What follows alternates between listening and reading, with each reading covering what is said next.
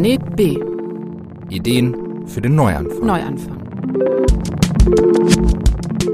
Ich bin Michael Seemann und das ist das Format, in dem wir so eine Art Testgelände für Utopien etabliert haben. Testgelände? Ja, ein Testgelände, ein, eine Art Atomwaffentestgelände. Nur statt Atomwaffen Utopien. testen wir Utopien. Ah, das ist auch angenehmer als Atomwaffen, finde ich. Genau, das ist sozusagen die positive Variante davon. Genau. Ich bin übrigens Nikolas Seemark. Genau, hallo Nikolas. Hallo. Hallo Michael. Willkommen zurück. Dankeschön. Genau, äh, heute äh, sprichst du mit jemandem mal wieder. Mit wem denn? Eva von Redeker ist auf dem Biobauernhof Schulbeck groß geworden. Sie hat dort Erdbeerbau und Direktvermarktung und Pferdezucht gelernt, bevor sie dann in Kiel und Tübingen und Cambridge und Potsdam Philosophie, Germanistik und Geschichte studiert hat. Sie hat dann neun Jahre lang als wissenschaftliche Mitarbeiterin am Lehrstuhl von Rahel Jegi gearbeitet und sie hat auch schon einiges geschrieben, unter anderem über Judith Butler, die Moralphilosophie Hannah Arendts und zuletzt Praxis und Revolution. Ich bin auf sie gestoßen, weil ich ein Interview mit ihr und äh, dem grünen Vorsitzenden ähm, Habeck ähm, in dem Philosophiemagazin gelesen habe. Mhm. Ähm, und äh, sie hat zu der Frage gearbeitet, wie radikaler gesellschaftlicher Wandel stattfindet oder wie er stattfinden kann. Ne? Also Mhm. wir kennen das, Revolutionen, die haben immer mal wieder stattgefunden in der Geschichte, aber wir haben auch immer wieder gemerkt, es ist gar nicht so einfach mit der Revolution. Also Revolutionen gehen schief, denken wir zum Beispiel an den arabischen Frühling, das sah erstmal total toll aus, am Ende Ja. es ist eigentlich fast noch schlimmer geworden.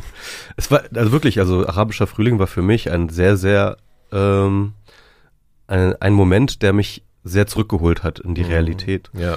Und Also man ähm, verband viele Hoffnungen damit, ne? Und es sah erstmal nach einer guten Idee aus und dann wurde es was ganz anderes. Genau, ja. Und, und ich meine, ähm, Revolutionen passieren, Revolutionen sind erfolgreich, Revolutionen sind unerfolgreich. Die Frage ist also, wann gelingen Revolutionen, wann gelingen Revolutionen nicht? Und es ist jetzt nicht so, als ob wir da im luftleeren Raum ähm, argumentieren würden, sondern Revolutionstheorien gibt es im Endeffekt seit der französischen Revolution und spätestens seit Marx natürlich in aller Munde. Und äh, Eva von Redeker hat sich eben tatsächlich nochmal an, an diese Frage rangesetzt mit einem ganz neuen Blick und einer ganz neuen Theorie dazu, die einerseits stattgibt, dass es Revolutionen gibt und dass sie möglich sind, andererseits aber den Fokus verschiebt auf, auf das, was wir so bisher immer sozusagen ins Zentrum gerückt haben, nämlich tatsächlich diesen gewaltsamen Umsturz eines bestimmten Re Also das Systems. zentrale Moment, also wie jetzt bei der französischen Revolution, den Sturm auf die Bastille. Genau, ja, oder die Absetzung von Mubarak, ja, Ja. um bei den ähm, um beim arabischen Frühling zu bleiben. Und sowohl beim Sturm auf die Bastille, genauso wie auch bei dem arabischen Frühling, ist dann ja auch sozusagen immer wie ein Rückschwung passiert, ne? Mhm. Wieder zurück in alte Strukturen, Mhm. wieder zurück in autoritäre Strukturen. Und das sollte uns zu denken geben, dass vielleicht tatsächlich dieser eine Moment, ähm, der natürlich sehr, sehr sichtbar und sehr, sehr, äh, sag ich mal, pompös daherkommt im Fernsehen sozusagen, dieser, dieser, dieser eine Umsturz, diese, diese eine Stürmung ähm, der Bastille, dass die vielleicht gar nicht das Moment ist, von dem die Revolution lebt oder, oder, oder worin die Revolution eigentlich besteht. Und mit dem man vielleicht auch gar nicht so berechtigt diese großen Hoffnungen verbindet, oder? Genau. Also, dass das gar nicht so der wichtige Moment ist, der dann daf- dafür so, wo man sicher sein kann, dass danach sich wirklich auch anders alles verändert. Genau, So also es. nur weil irgendwie jemand gestürzt ist, ja, heißt es nicht, dass jetzt plötzlich ein neues System installiert werden kann und dass jetzt plötzlich alle freier sind, sondern die Gefahr besteht immer sozusagen das Zurückfallen wieder in die alten Strukturen und das vielleicht ein bisschen zu historisieren, was sie gemacht hat. Ähm, das ist eigentlich sozusagen was so ein bisschen die Ernüchterung auch innerhalb der theoretischen Landschaft zu Revolution oder zu gesellschaftlichem Wandel passiert ist, als halt ähm, die Leute angefangen haben zu merken, okay, Moment, es ist nicht diese eine Person, ja, die gestürzt werden muss. Es ist nicht dieser eine Typ und sein Machtapparat, der gestürzt werden muss, sondern es sind, ähm, es ist tatsächlich so, dass ähm, eine Struktur existiert, die über die Individuen hinausgeht. Das heißt also, der König ist nicht das Problem, ja. Ist ein Symbol eigentlich. Ludwig der 16. war nicht das Problem, sondern die Monarchie Mhm. als Struktur war das Problem und diese Struktur war stärker als der König, ja. Der König war halt sozusagen nur eine Rolle innerhalb eines Systems, das sich auch ohne diesen König immer wieder weiter reproduziert hat, bis hin, dass dann irgendwie Napoleon zum Kaiser ge ge gekrönt wurde. Und das ist die eigentliche Erkenntnis, die sozusagen im zweiten Hälfte des 20. Jahrhunderts zuvor herrschte, dass halt Strukturen stärker sind als Individuen. Und deswegen war die strukturalistische Schule auch mal sehr, sehr pessimistisch, was den Wandel angeht. Das Weil sie dachten, das ist so viel, das kriegt man gar nicht überworfen. Genau. Weil die Leute automatisch sowieso äh, wieder zurückfallen in das, was gelernt ist und so Genau, weiter. weil, weil, weil es eben nicht reicht, irgendwie Ja. Leute auszutauschen. Ja. Und da kommt eben Eva von Redeker hin und sagt, okay, was hier eigentlich, was eigentlich ausgetauscht werden muss, ist nicht Personen, es muss irgendwie nicht, es muss nicht sozusagen der revolutionäre Akt, sondern es sind Praktiken, die ausgetauscht werden. Und Praktiken ist halt auch ein interessanter Begriff, der Also man äh, kann schon mal vorwarnen, es wird ein bisschen komplexer diesmal. Genau, Ja? diese, diese, diese Folge wird ein bisschen komplexer. Ja, ja. Aber ähm, was ihr dann eben gelingt, ist diesen pra Praxisbegriff zu nehmen. Und dieser Praxisbegriff ist halt sehr, sehr zentral. Ihr Buch heißt Praxis und Revolution, Mhm. weil eine Praxis ist halt nicht einfach nur eine Handlung. Eine Praxis ist eine eingeübte Handlung. Ja. Auch sozusagen eine, eine Praxis ist auch Teil der Struktur. Ja, es ist sozusagen Was auch lang erlerntes, genau. ne, was, was sich eingeschliffen hat, wo die Leute daran gewöhnt sind, an bestimmtes Verhalten oder an bestimmte genau. Interaktion. Genau, also äh, einfaches Beispiel, wie wir uns m, begrüßen. Ja, da gibt es halt bestimmte Rituale und äh, diese Rituale, äh, die werden reproduziert und das macht unser aller Leben einfacher, ne? sozusagen, Luhmann würde sagen, es reduziert Komplexität. Ähm, und auf der anderen Seite ähm, ist es aber auch natürlich, ähm, ähm, hat es eben dieses konservative Moment. Das heißt, also wir, wir fallen wieder zurück. Ja. Und, und, und Ihre Frage ist jetzt tatsächlich, wenn Praxis sozusagen auch immer konservativ ist und Struktur immer konservativ ist, wie kann ähm, dann Revolution trotzdem gelingen? Denn, und das stellt sie fest, ist, es gibt ja radikalen sozialen Wandel. Ja, es gibt es ja. Ne? Ja, Also, also der, Ja. der, der Adel und, und, und, und, der Feudalismus wurde ja überwunden. Ja. Ja. Ähm, es hat vielleicht ein bisschen länger gedauert und so weiter und so fort, aber am Ende ist es dann ja auch irgendwie passiert. Und sie fragt sich, wann wird die alte Praxis und äh, sie nennt das äh, in dem Gespräch, da kommen wir noch drauf zurück, eine Ankerpraxis, also eine Praktik, die oder eine Praxis, auf der halt andere Praktiken aufbauen. Ja, Ja. also zum Beispiel, ähm, also sie würde zum Beispiel sagen, dass äh, der, der Feudalismus ist so eine Art von Ankerpraxis, auf der dann halt ähm, äh, an der sich dann sozusagen alle anderen Praktiken dran orientieren, so weiter und so fort. Kapitalismus wäre so eine andere Ankerpraxis, der sozusagen ähm, das dann Bedingung ist dafür, dass was ganz, ganz viele andere Dinge auch auf eine bestimmte Art und Weise geschehen. Genau, genau. Und, und im Endeffekt ist für sie halt diese Revolution eigentlich die Austauschung einer solchen Ankerpraxis. Mhm. Weil das, Und das heißt, und das- ganz und viele das passiert, ja, Konsequenzen genau. hat. Das hat Genau. ganz, weil das ganz viele Konsequenzen hat in der Gesellschaft äh, auf verschiedenste Zusammenhänge und Genau. Interaktionen. Ja. Und, und jetzt hat man ein Paradox, weil wenn man sagt, okay, dass eine Praxis halt immer eine eingeübte Praxis ist, das heißt also immer schon sozusagen einen Vorgänger gibt, dann ist eben diese Frage, wie kann das dann passieren? Also, ne, weil, weil die, die kann ja nicht aus Nichts passieren. Mhm. Und, ähm, und, und im Endeffekt kann man das ähm, schön in dem ähm, bekannten Spruch von William Gibson absprechen. Da sagt er irgendwie, Zukunft ist schon da, sie ist nur ungleich verteilt. Ja?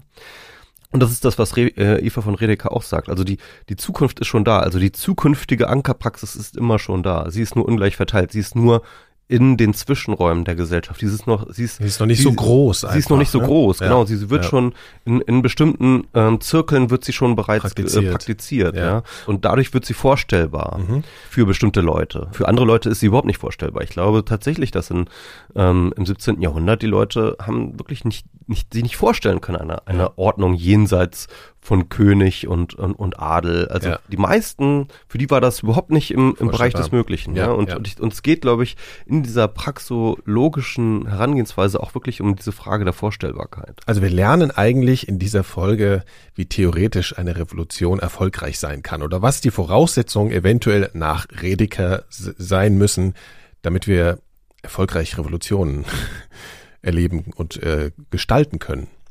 Das kann man so sagen. Das ist die eine Sache, die wir lernen. Ja. Die andere Sache ist, äh, sie bringt dann selber nochmal ein Beispiel mit, wo sie glaubt, dass sozusagen unsere Gesellschaft revolutionsbereit ist, ja. Und das ist die Ankerpraxis des Eigentums.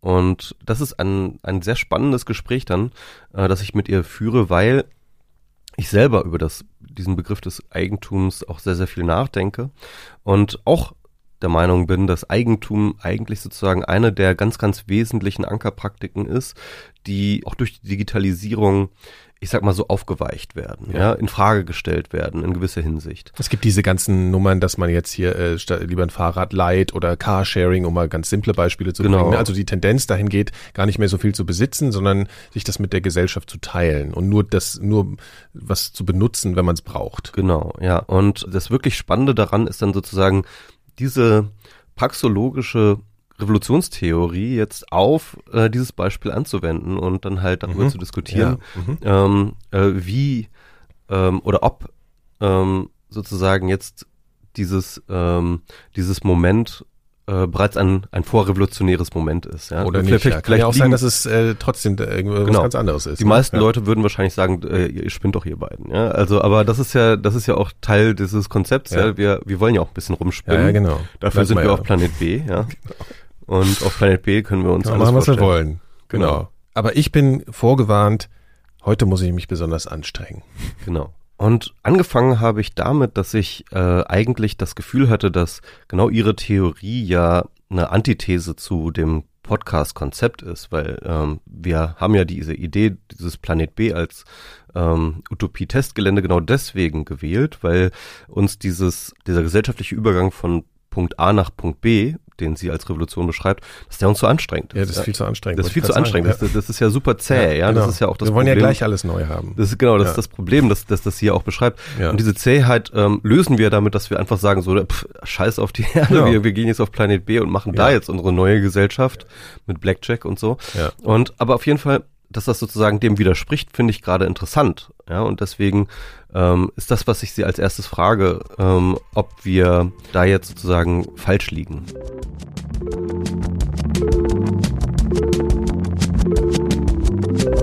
Ich habe übrigens äh, zugesagt, wegen des Titels Planet B. Und ja. obwohl ich äh, total zustimme, dass das genau die Fragen, die mich im Kern interessieren, überspringt, wenn man einfach den anderen Planeten hat, war das die, das zweite Mal nach Radiokanal Ratte, dass ich eine Einladung zugesagt habe, weil meine Freundin meinte, der Titel klingt so cool. Und Planet B, das ist super, äh, redet einfach mal über die komplette Alternative im All. Insofern sitze ich jetzt hier und muss schon irgendwas zu dem Planet B äh, auch sagen. Ähm, obwohl ich eigentlich erstmal zustimmen würde, dass der genau uns von der Frage erlöst, auf die es eigentlich ankommt, nämlich wie man da hinkommt.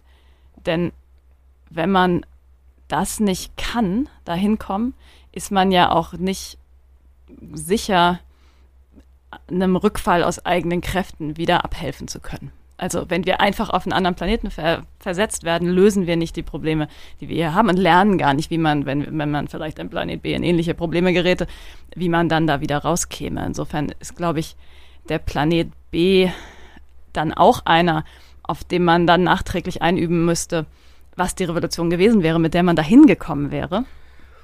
Also Planet B ist äh, eine Falle, ja? ja, Planet B ist eine Falle, ähm, zumindest wenn man ahnungslos auf dem Planet B weiterlebt. Und ich glaube, ich hänge auch selbst so am Planet A, wenn wir so unsere Erde nehmen oder am nennen oder am blauen Planeten, dass eigentlich die hauptsächliche Verlockung eines anderen Planeten für mich darin bestünde, dass man da vielleicht manche Sachen üben kann oder Ressourcen entwickeln kann, mit denen man dann zurückkommen könnte und hier ähm, der Misere abhelfen. Ich glaube, als Ausfluchtsort interessiert mich das gar nicht mit dem Planet B, dann würde ich lieber hier bleiben.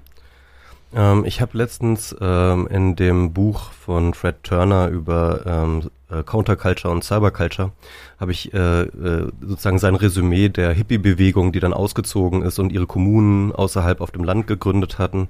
Ähm, äh, das hat mich auch daran erinnert. Also die haben, die sind ja rausgegangen und haben gesagt so, ähm, nein, wir äh, wir wollen diese Gesellschaft nicht verändern, wir wollen ihr eine parallele Alternative gegenüberstellen. Ja, wir machen jetzt sozusagen ähm, unser eigenes Paradies und äh, und er resümiert in dem Buch, dass es im Endeffekt da, genau daran gescheitert ist, dass im Endeffekt dort eigentlich nur dieselben Strukturen repetitiert wurden, die aus der ähm, sozusagen Mainstream-Gesellschaft sozusagen übernommen wurden. Das heißt, am Ende waren irgendwie Frauen für alles verantwortlich, haben den Haushalt geschmissen und die Männer waren irgendwie, haben ihren Kram gemacht und das war eigentlich äh, sozusagen, sind in die alten Muster verfallen, ja. Mhm. Und das ist im Endeffekt, das ist sozusagen, was auch in einem Planet B passieren würde, ja. Mhm. Ja, das glaube ich. Und es ist ja nicht so, als ob es was geholfen hätte, wenn die Hippies dann doch wie ein Teil der anderen Hippie-Manager oder Oberstudienräte geworden wären. Also insofern, glaube ich, muss man nicht die Kommunen für das Scheitern äh, der Revolution 68 ähm, oder zumindest das Scheitern, was den sozialen Bereich angeht, ähm, speziell verantwortlich machen. Aber dass ein Rückzug keine Revolution ist, das ist, glaube ich, der, der wichtige Kern der Sache. Und in meinem ganzen Nachdenken über Wandel nimmt diese Tatsache, dass man immer wieder den Rückfall beobachten kann, einen sehr zentralen Stellenwert ein, weil mich das eigentlich interessiert hat. Kann man, kann man irgendwas anderes mit dieser Beobachtung machen, dass alte Muster zäh sind und sich Praktiken und Strukturen nicht so leicht und manchmal zwar punktuell oder episodisch aus den Angeln heben lassen, aber dann eine sehr große Schwerkraft haben, wieder ins alte Gleisbett zu verfallen. Lässt sich da irgendwas anderes mitmachen, als resignativ vom Ende der Geschichte zu reden, kann man, kann man doch auch aus diesem Schlamassel heraus radikalen Wandel immerhin für möglich erklären. Das heißt ja natürlich auch immer noch nicht, dass er gelingt. Und ich glaube, mit einem Motiv des reinen Rückzugs oder der reinen Ausflucht klappt, reicht es nicht. Mhm. Ähm, wollen wir vielleicht noch mal einen Schritt zurückgehen und sagen, ähm, äh, Revolution, ja, was ist das? Was bedeutet das? Ähm, wir hatten ja, sag ich mal, ähm, Anfang des letzten Jahrhunderts äh, eine ganze Menge Leute, die äh, öffentlich über Revolution nachgedacht haben, also auch Ende vorletzten Jahrhunderts, ähm, vor allem aus der marxistischen Schule. Die große Weltrevolution, sozialistische Re Weltrevolution, die war ja praktisch unausweichlich. Ähm, und äh, dann gab es dann so eine gewisse theoretische Ernüchterung, sag ich mal, in der zweiten Hälfte des letzten Jahrhunderts, ähm, die dann auch sozusagen in der Theorieschule dann eben zum Beispiel in den äh, poststrukturalistischen The äh, Thesen von zum Beispiel Foucault, ähm, ähm, finde ich auch schön dargelegt sind, ähm, die wenn man sie so liest, ähm, einem ja das Gefühl geben, es gibt gar keinen Ausweg. Die, die Gesellschaft ähm, fällt immer zurück in Machtstrukturen, ähm, das Individuum wird immer äh, halt auf andere Arten und Weisen unterdrückt und, äh, und es gibt kein Entrinnen, ja. Das ist so ein bisschen der Ausgangspunkt, der ähm, vielleicht auch sehr de demotivierend ist und vielleicht auch der Ausgangspunkt ähm, von deinen Überlegungen, oder? Ja, das, das ist gut beschrieben. Ich würde jetzt trotzdem nochmal so äh, Oberlehrerinnenhaft das Bild ein bisschen anders akzentuieren, weil ich sagen würde, dass es eher der Strukturalismus ist, der dieses ganz starre Bild der unwandelbaren Strukturen zeichnet und Gesellschaft als statisch und sich immer gleich reproduzierend denkt. Und schon der Poststrukturalismus und auch der spätere Foucault weicht das ja ein Stück weit auf, so dass zumindest das dem, der Idee von ganz starren Strukturen und einer geschlossenen gesellschaftlichen Totalität bringen poststrukturalistische Denker dann immerhin so eine Art Unabgeschlossenheit, Disparität, eine gewisse Diversifizierung oder Ambivalenz ins Spiel. Und das war eine Errungenschaft gegenüber einem zu statischen vorherigen Bild, die sich gleichzeitig weigert, übergeordnete Geschichtslogiken, wie sie in ganz, ähm, ganz dogmatisch klassischer Marxismus gedacht hat, in Anspruch zu nehmen. Und ich, mein theoretischer Einsatz ist, glaube ich, an dem Punkt anzusiedeln, wo ich mich dann frage, gut, aber geht da noch mehr? Also ist das, das, ist das alles ein bisschen Variation? Ist, ist das nicht, ist das nicht nur der erste Schritt, von dem man dann denken, sich fragen muss, unter welchen Bedingungen oder mit welcher Dynamik können aus lauter verschiedenen kleinen Gegenmächten äh, und Disparitäten Übergangs- oder Kulminationsmomente entstehen? Und lässt sich nicht doch auch aus diesem die Zähigkeit sehr gut erfassenden Muster, denn das ist ja erstmal der Gewinn dieser Theorien, die, die, die plausibilisieren das Scheitern der Revolution. Und trotzdem interessiert mich dann, ob man nicht sozusagen auf der Basis dieser nüchternen Beschreibung dann doch zu, zu der Möglichkeit radikaler Übergänge kommen kann. Und ich meine, wenn man das nicht kann, dann sind die Theorien falsch, denn es gibt ja sowas in der Geschichte. Es gibt manchmal Phasen, die sich am besten als radikaler Wandel in bestimmten Hinsichten beschreiben lassen. Das heißt, das hängt ist nicht nur so, dass unsere utopische Hoffnung uns diktiert, es müsse sowas geben. Also ich meine, wenn, wenn es noch nicht, also nur weil wir es wollen, muss es es nicht geben. Aber ich glaube, ein sinnvoller Blick auf die Geschichte würde uns darüber belehren, dass es sowas gibt. Genau. Und das war so die Ausgangssuppe, aus der ich versucht habe, weiterzuarbeiten. Okay, jetzt bin ich recht früh mit meiner ersten Frage, Michi. Habe ich das richtig verstanden, dass Eva sagt, dass Foucault komplett angezweifelt hat, dass es überhaupt gesellschaftlichen Wandel geben kann? Weil ich meine, also wenn man die Geschichte ja sich betrachtet, äh, den gibt's ja. Ja, also Foucault ist noch ein bisschen ähm, komplizierter. Er sagt nicht, dass es keinen gesellschaftlichen Wandel gibt, sondern im Gegenteil, er, er untersucht den gesellschaftlichen Wandel sehr, sehr detailliert. Und äh, was er, seine These ist eher, ähm, dass das bisherige Narrativ um zum Beispiel die Aufklärung, das war die Befreiung des Subjekts. Ja. Also vorher mhm. war alles sozusagen starr und in Ketten ne, mit den mit mit ähm, der Monarchie und und ja. und dem Feudalismus und dann wurde der Mensch befreit. Ja, also seit seit der Aufklärung ist der Mensch befreit. Mhm. Und äh, diese Befreiungsnarrativ, das kauft Foucault nicht ab, sondern er sagt halt, ähm, nein, was wir hier sehen, ist eigentlich nur äh, der Übergang von einem Herrschaftssystem in ein anderes Herrschaftssystem. Und er analysiert sozusagen ähm, das, was dann so im 17., 18. Jahrhundert passiert in der europäischen Gesellschaft, sehr detailliert als eine andere Form von Herrschaft, die eben nur einfach nur ihre Funktionsweise geändert hat. Mhm. Ähm, sozusagen ihren Modus operandi. Das heißt also, er würde nicht sagen, dass es keine gesellschaftliche Veränderung gibt. Er würde nur sagen, es gibt keine Befreiung. Ja, mhm. es ist nicht dieses, ähm, es gibt nicht diesen diesen gesellschaftlichen Fortschritt, den wir sozusagen äh, sehen, sondern es ist im Endeffekt nur eine, die die Macht hat sich sozusagen in, in neu formiert, ja, und das ist dann eben der Übergang, wie er es nennt, in die Disziplinargesellschaft. Also ähm, vorher war sozusagen die ähm, souveräne Gesellschaft, äh, äh, souveräne Herrschaft nennt er es, dann sozusagen, dass der der, der Herrscher als souverän auch. Der König hat gesagt, das machst du jetzt genau. und dann machst du das. Das ist sozusagen so eine relativ direkte Geschichte ja. so und äh, die funktioniert dann halt auch sehr viel über ja sozusagen Repräsentation von Macht und Abschreckung und so mhm. weiter und so fort. Leute wurden auf Marktplätzen gefoltert, ja. ja. ja. Da, da, und das fügt man sich lieber, wenn man das sieht. Genau, ja. genau. Ähm, und aber im Endeffekt hatte der König nicht wahnsinnig viel Kontrolle. Also es war sozusagen mhm. immer nur eine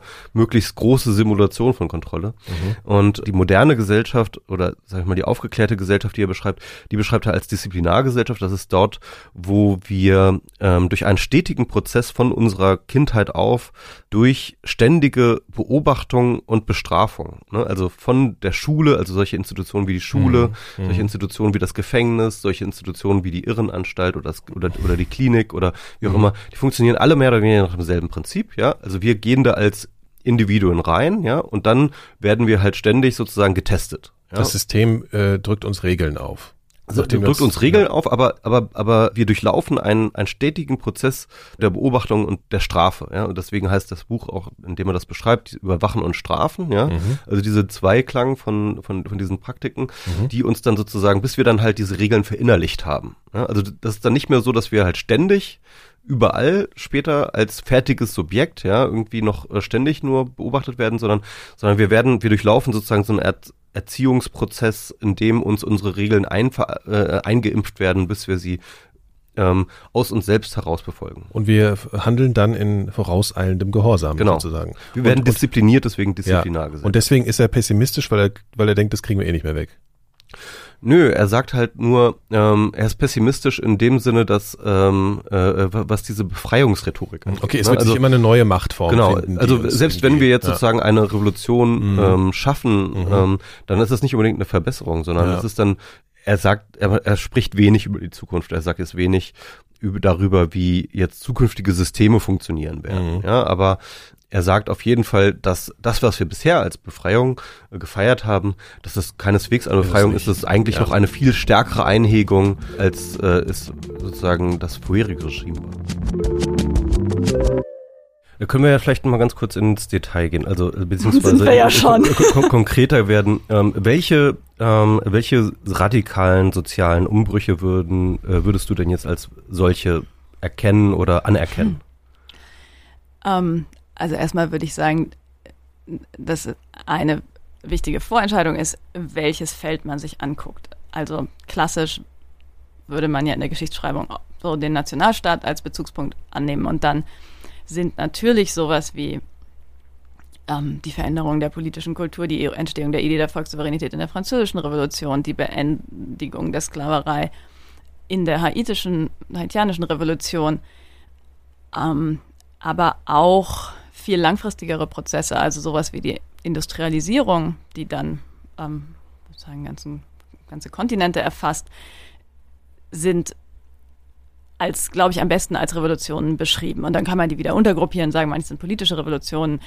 Aber in meiner Beschreibung würde ich mich ungern a priori darauf festlegen, was die entscheidende Struktur ist, die geändert werden muss. Und die abstrakte Beschreibung, die ich anbiete, ist eine Rede von Paradigmen, wo ich sagen würde, es gibt in jeder Gesellschaft oder wenn man kleinere Systeme anguckt, auch in jedem Submilieu, äh, in jeder Institution, gibt es bestimmte, ich nenne das Ankerpraktiken, so bestimmte grundlegende, selbstverständliche ähm, Vollhandlungsvollzüge, auf denen ganz viel anderes aufruht und die so selbstverständlich sind, dass man sich gar nicht mehr vorstellen kann, das anders zu machen. Und sowas wie ein Übergang von einer Standesgesellschaft zu einer Gesellschaft von Gleichfreien ist diese Art von Paradigmenwechsel, wo etwas, was vorher überhaupt nicht, das war nur nicht nur eine Minderheitenposition, sondern das war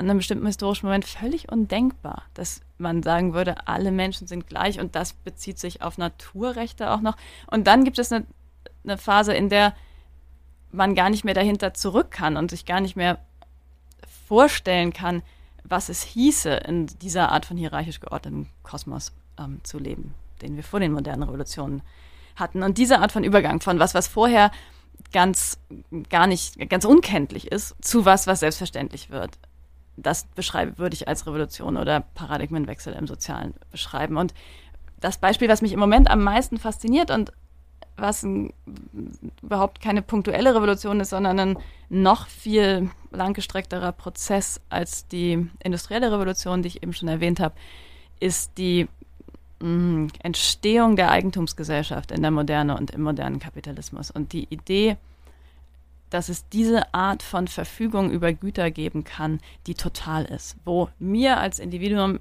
etwas so gehört, dass ich alles damit machen kann. Das ist für uns jetzt völlig selbstverständlich. Also wenn ich was kaputt mache und mich jemand fragt, hey, das kann, das kann ich angehen, wie kommst du dazu, das zu machen, kann ich sagen, es ist meins, none of your business. Das gibt es nicht vor der Moderne. Das gibt es nicht vor dem Kapitalismus, gibt es nicht in außereuropäischen vormodernen Kulturen oder indigenen Kulturen. Das ist eine ganz neue Form und ganz viel dockt dann da an oder ruht auf. Also auch sowas wie die Warenform wäre nicht denkbar ohne diese zugrunde liegende Eigentumsform. Die ganze Art, ähm, wie wir über Land nachdenken. Rechte sind modelliert auf dem Eigentum. Es ist eine Sphäre der freien Verfügung, die mir zusteht. Genau, und so sowas wäre, also das ist nur als Beispiel dafür, was ich so im Kopf habe, wenn ich von Paradigmen rede. Ähm, das ist sehr spannend. Ich, ich würde auch gerne nochmal über, die, über diese Eigentumsgeschichte äh, mit dir reden.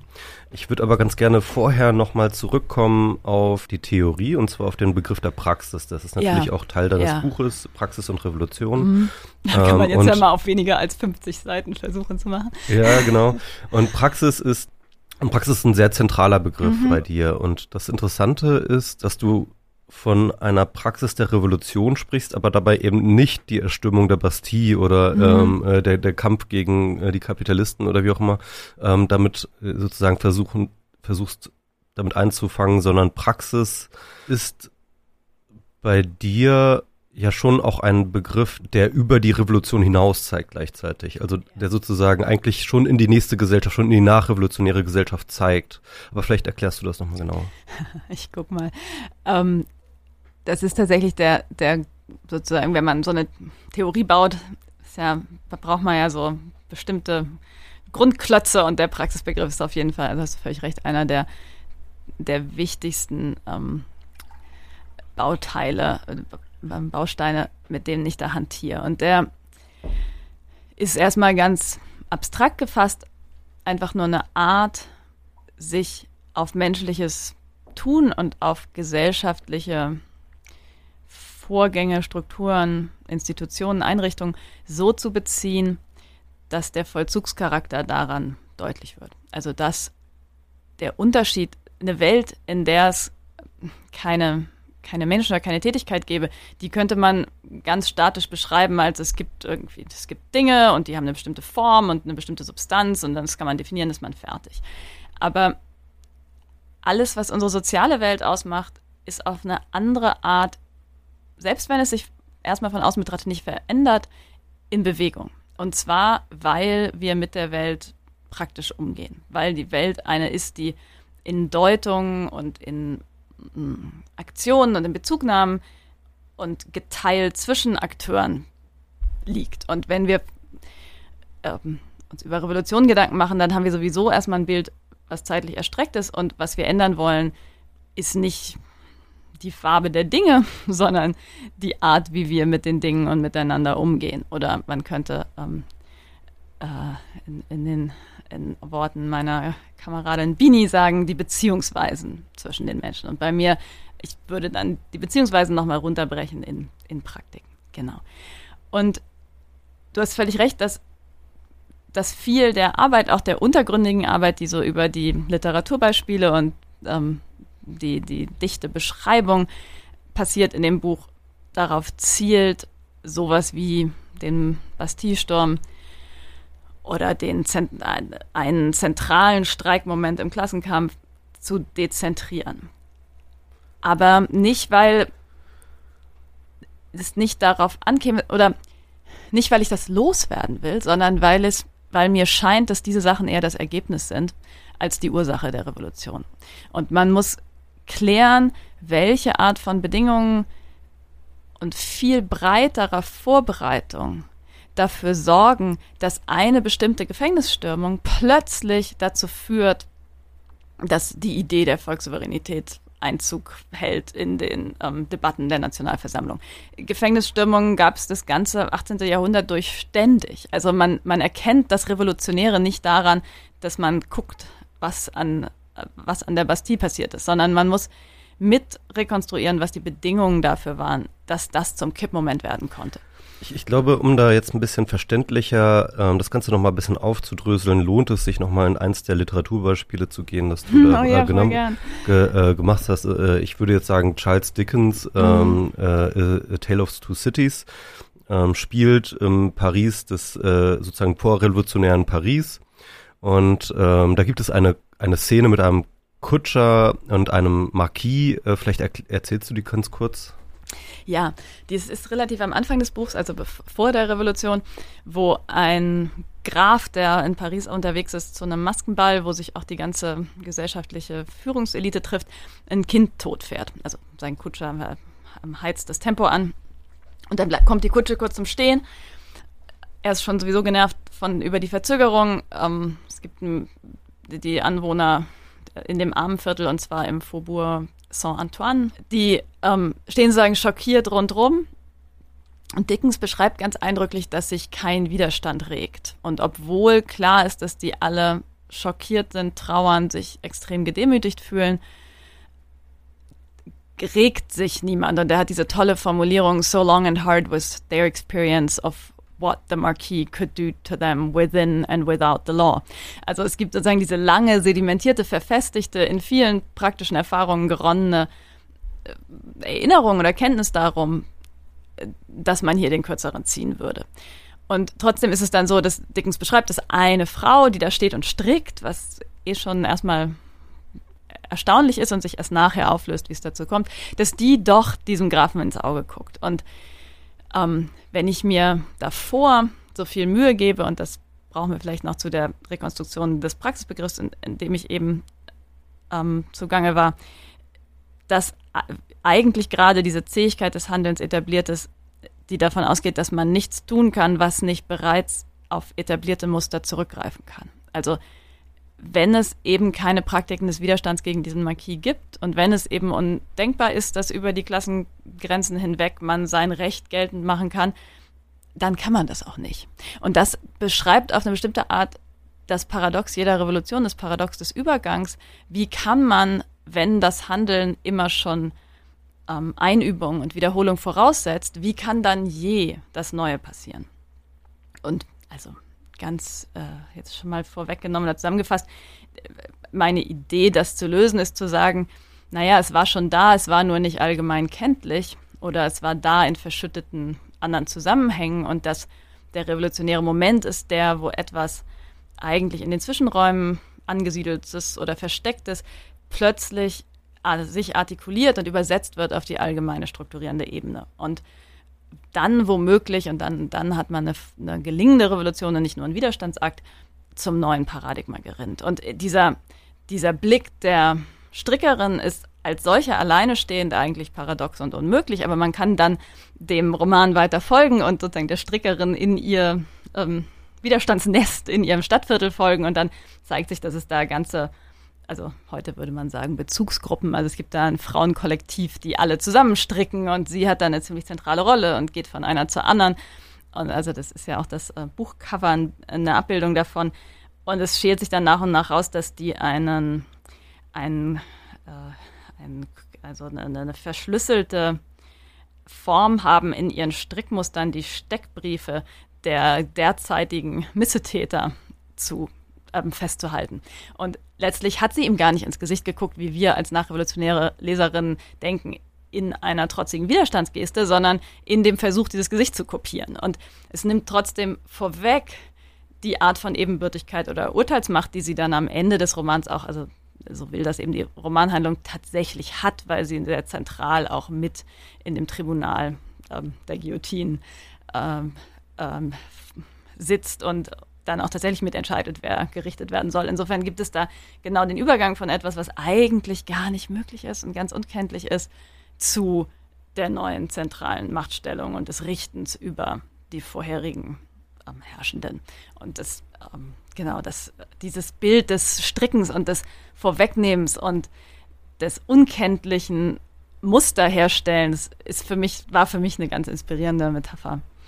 Okay, äh, nochmal, um das jetzt auch für die Hörer und Hörerinnen nochmal klar zu machen. Ähm, in dieser Szene ähm, äh, finde ich, äh, das finde ich so spannend, auch weil da wirklich sozusagen auch die gesamte Theorie sozusagen so, so, so kulminiert in, eine, in einer Szene so festgestellt ja. wird. Ja? Also auf der einen Seite äh, sozusagen aus diesem pra Praxisbegriff, der an sich ja erstmal ein, eigentlich ein konservativer mhm. ist. Ja, das heißt also genau, Praxis rekurriert immer auf vorherige Praktiken. Ja. Das heißt Praktiken ähm, äh, wiederholen sich ständig. Ähm, eine Praktik, die schon mal da ist, legitimiert sozusagen ihre Fortführung. Und, und das ist und das, was wir sehen. Sie auch, ja. Und das ist das, was wir sehen in mhm. dieser Szene. Also das heißt, alle Leute bleiben still. Ja, der, der mhm. Marquis fährt ein Kind tot. Alle ärgern sich, alle, alle trauern, alle haben Wut, aber trotzdem halten sie alle beisammen, weil, weil so sind die Verhältnisse, so sind die, was du sagst, Ankerpraktiken, ja. Mhm. Und, ähm, und deswegen ja, kann der Marquis halt einfach da irgendwie den, den, den Zampano markieren und mhm. sich drüber aufregen. Ähm, dass jetzt er äh, ein Kind totgefahren hat und jetzt ein bisschen warten muss. Mhm. Ähm, auf der anderen Seite ähm, gibt es eben halt eine abweichende Praktik, gibt es plötzlich mhm. sozusagen so einen widerständigen Moment, ähm, der aber eben nicht aus dem Nichts kommt, sondern eben auch bereits sozusagen ähm, genauso wie die anderen Praktiken sozusagen auch schon eine Tradiertheit. Allerdings eine Tradiertheit, ähm, hat, die nicht sozusagen eine allgemeine Tradiertheit ist, nicht sozusagen gesellschaftsweit sozusagen mhm. verankert ist, aber auch verankert ist. Und, und, und, und ähm, das ist das, was du, glaube ich, den in, interstitiellen Raum nennst oder, oder, oder inter, eine, eine interstitielle Praxis. Genau, den, den Zwischenraum, also den, das, was eigentlich noch gar nicht so wie ein Teil der Gesellschaft, sondern wie eine Fuge oder eine Lücke zwischen den etablierten Teilen erscheint, ähm, das ist auch ein medizinischer Begriff, äh, das Interstitium ist das, ähm, das Gewebe, was die anderen Zellen mit Nährstoffen versorgt, aber selber keine Zelle ist sozusagen. Ähm, ich fand das, ich habe das als eingedeutschten Begriff, den auch andere Leute verwenden. Also ich habe das jetzt nicht erfunden, aber ich habe das so zentral gemacht, nicht zuletzt, weil weil es im Englischen so gut funktioniert, weil da Interstitial nicht nur heißt in den Zwischenräumen angesiedelt, sondern auch die Zwischenräume vergrößert. Und dieses Bild, was ich versuche zu entwickeln und zu entfalten, nach und nach von einer, einer, Revolution gedacht als Prozess, in der die vorherigen Zwischenräume nach und nach zu den neuen Herzstücken werden, das hat genau diese beiden Dimensionen, dass es in den Zwischenräumen angesiedelt ist, die, aber dann auch die ausweitet. Und das ist natürlich super, wenn das in einem Begriff zusammenkommt, aber da muss man erstmal zeigen, wie das klappen soll. Also nur weil es äh, so definiert ist, heißt es natürlich nicht, dass es plausibel sei. Aber deswegen habe ich mich dafür entschieden, nicht von zwischenräumlicher oder fugenhafter oder was auch immer Revolution zu reden, sondern schon einfach bei diesem Interstitiellen zu bleiben. Und ich weiß, äh, also für Nicht-Hamburger ist das mit diesem spitz gestolperten ST irgendwie nervig, aber interstitiell, interstitiell, interstitiell, wenn man es dreimal gesagt hat, so dann, dann geht's schon. Ich muss es auch üben. Ja, bist, du, bist du ja gut dabei. Vielen Dank, es äh, ehrt mich sehr. So, ich habe jetzt noch eine Frage diese Praxen. Ich hätte da, glaube ich, gerne mal ein Beispiel, weil ich das nicht so ganz verstehe. Ich, ich, ich erkläre mal ein Beispiel, so wie ich es verstehe, und du kannst mir sagen, ob ich das, äh, ob das richtig ist oder nicht. Nehmen wir jetzt mal zum Beispiel Leute, die besonders umweltbewusst die ganze Zeit leben. Ja, also schon in der, in der jetzt heutzutage sind Leute, die alles Mögliche tun, um die Umwelt möglichst wenig zu belasten. Und am Anfang ist das vielleicht mühsam und man muss sich das überlegen und man diskutiert das und alles Mögliche. Und irgendwann geht das halt so in Fleisch und Blut über und dann macht man ganz viele verschiedene Dinge, um eben die Umwelt nicht zu belasten. Und wenn es dann eine Revolutionsakte gäbe, im Sinne des vielleicht jetzt anstehenden Klimawandels, wo die Leute sagen, so jetzt hört das mal auf mit diesen ganzen Autos oder mit dem ganzen Dreck, dann wäre es sinnvoll, wenn es möglichst viele Gruppen gäbe, die schon so leben, weil das dann nicht mehr so schnell wieder zurückkippt. Jein. Ähm, ja, also ich würde erstmal dieses Beispiel, ähm, ich glaube, das ist durchaus re relevant und, und, und, auch richtig. Mhm. Ähm, keine Ahnung, Müll trennen, ne, was du ja, so meinst genau, irgendwie. Genau. Ähm, ich würde sagen, ja, das ist so eine Form von interstitielle Praxis, die schon irgendwo ähm, vorher eingeübt wurde. Also beispielsweise glaube ich, dass bestimmte äh, Gemeinschaften schon, bevor wir offiziell Mülltrennung und sowas gemacht haben, haben die schon irgendwie Dinge recycelt, ja, sozusagen auf ja. Bauernhof wurden schon immer Dinge recycelt, ja. ja. Mhm. Das heißt also, es gab sozusagen schon eine Praktik, die dann halt ähm, ins allgemeine Bewusstsein sozusagen übertragen wurde. Ja. Insofern kann man davon schon so von einer Revolution sprechen im kleinen Sinne. Ja, ja. Und das ist ja. halt genau der Punkt, was ich jetzt sagen würde mit der Einschränkung, das ist halt keine Ankerpraktik. Ne? Das ist sozusagen, das ist eine, das ist eine Praxis, Praktik, ist eher ja. eine kleine Praktik, eine, mhm. eine eher randständige mhm. Praxis, pra Praktik. Und äh, deswegen ist das, glaube ich, auch relativ blut, ohne Blutvergießen ja, ähm, äh, passiert, dass, dass, dass viele Leute jetzt, also viele Leute, ja nicht alle, aber viele Leute sozusagen ihren Müll trennen und, und, und äh, wir in gewisser Hinsicht Recycling machen. Kann man auch noch diskutieren über die Details, aber ja. nehmen wir jetzt einfach mal so an, als, würde, als würde das funktionieren. Ähm, Insofern ist das Beispiel gut, ja, aber mhm. es ist mhm. eben jetzt keine Ankerpraktik. Also eine Ankerpraktik wäre dann ja viel krasser äh, beispielsweise äh, Kapitalismus, ja, irgendwie also, okay. sozusagen, also ähm, vielleicht lassen sich bereits ähm, ähm, Kommunen finden oder kleine ähm, Räume finden, in denen Leute bereits sozusagen eine sich einen kleinen postkapitalistischen ähm, Umgehensweise miteinander. Die nur noch alles, alles teilen und nicht mehr. Genau, und die halt viel Solidarität ja, ja, leben, okay. die mhm. äh, und so weiter und so fort, die ja. bereits andere, ähm, vielleicht sich auch schon andere Regelsets überlegen, mit denen sie zusammenleben und so weiter und so fort. Die, die, die, ähm, vielleicht ist sowas so die, die Amish oder Amish People in, in, in USA. Also wenn man, das ist zwar, also schwieriges Beispiel, aber die leben ja sehr anders sozusagen. Genau, als also, also theoretisch wäre das halt eine, äh, eine interstitielle Praxis, die mhm. ähm, zu einer Revolution führen könnte. Genau, also das finde ich, äh, äh, das fand ich erstmal so interessant, also zu sagen, ähm, die Revolution besteht eben nicht in dem äh, sozusagen also nicht nur oder nicht in erster Linie aus diesem Kampf ähm, und, und, und, und, und in diesem, diesem Heroismus eigentlich, mhm. ja, den, den wir sozusagen damit verbinden, sondern er besteht eigentlich damit, dass man sozusagen eine Praxis ähm, ähm, im Stillen in, in den Zwischenräumen entwickelt, die dann ähm, halt, sag ich mal, groß und, ähm, und ich sag mal so, vielleicht auch stark genug ist, ähm, sinnvoll genug, vielleicht auch nützlich mhm. genug ist, ähm, um halt eine bestehende Praxis durch eine andere zu ersetzen, also durch diese, die, durch diese neue Praxis zu ersetzen.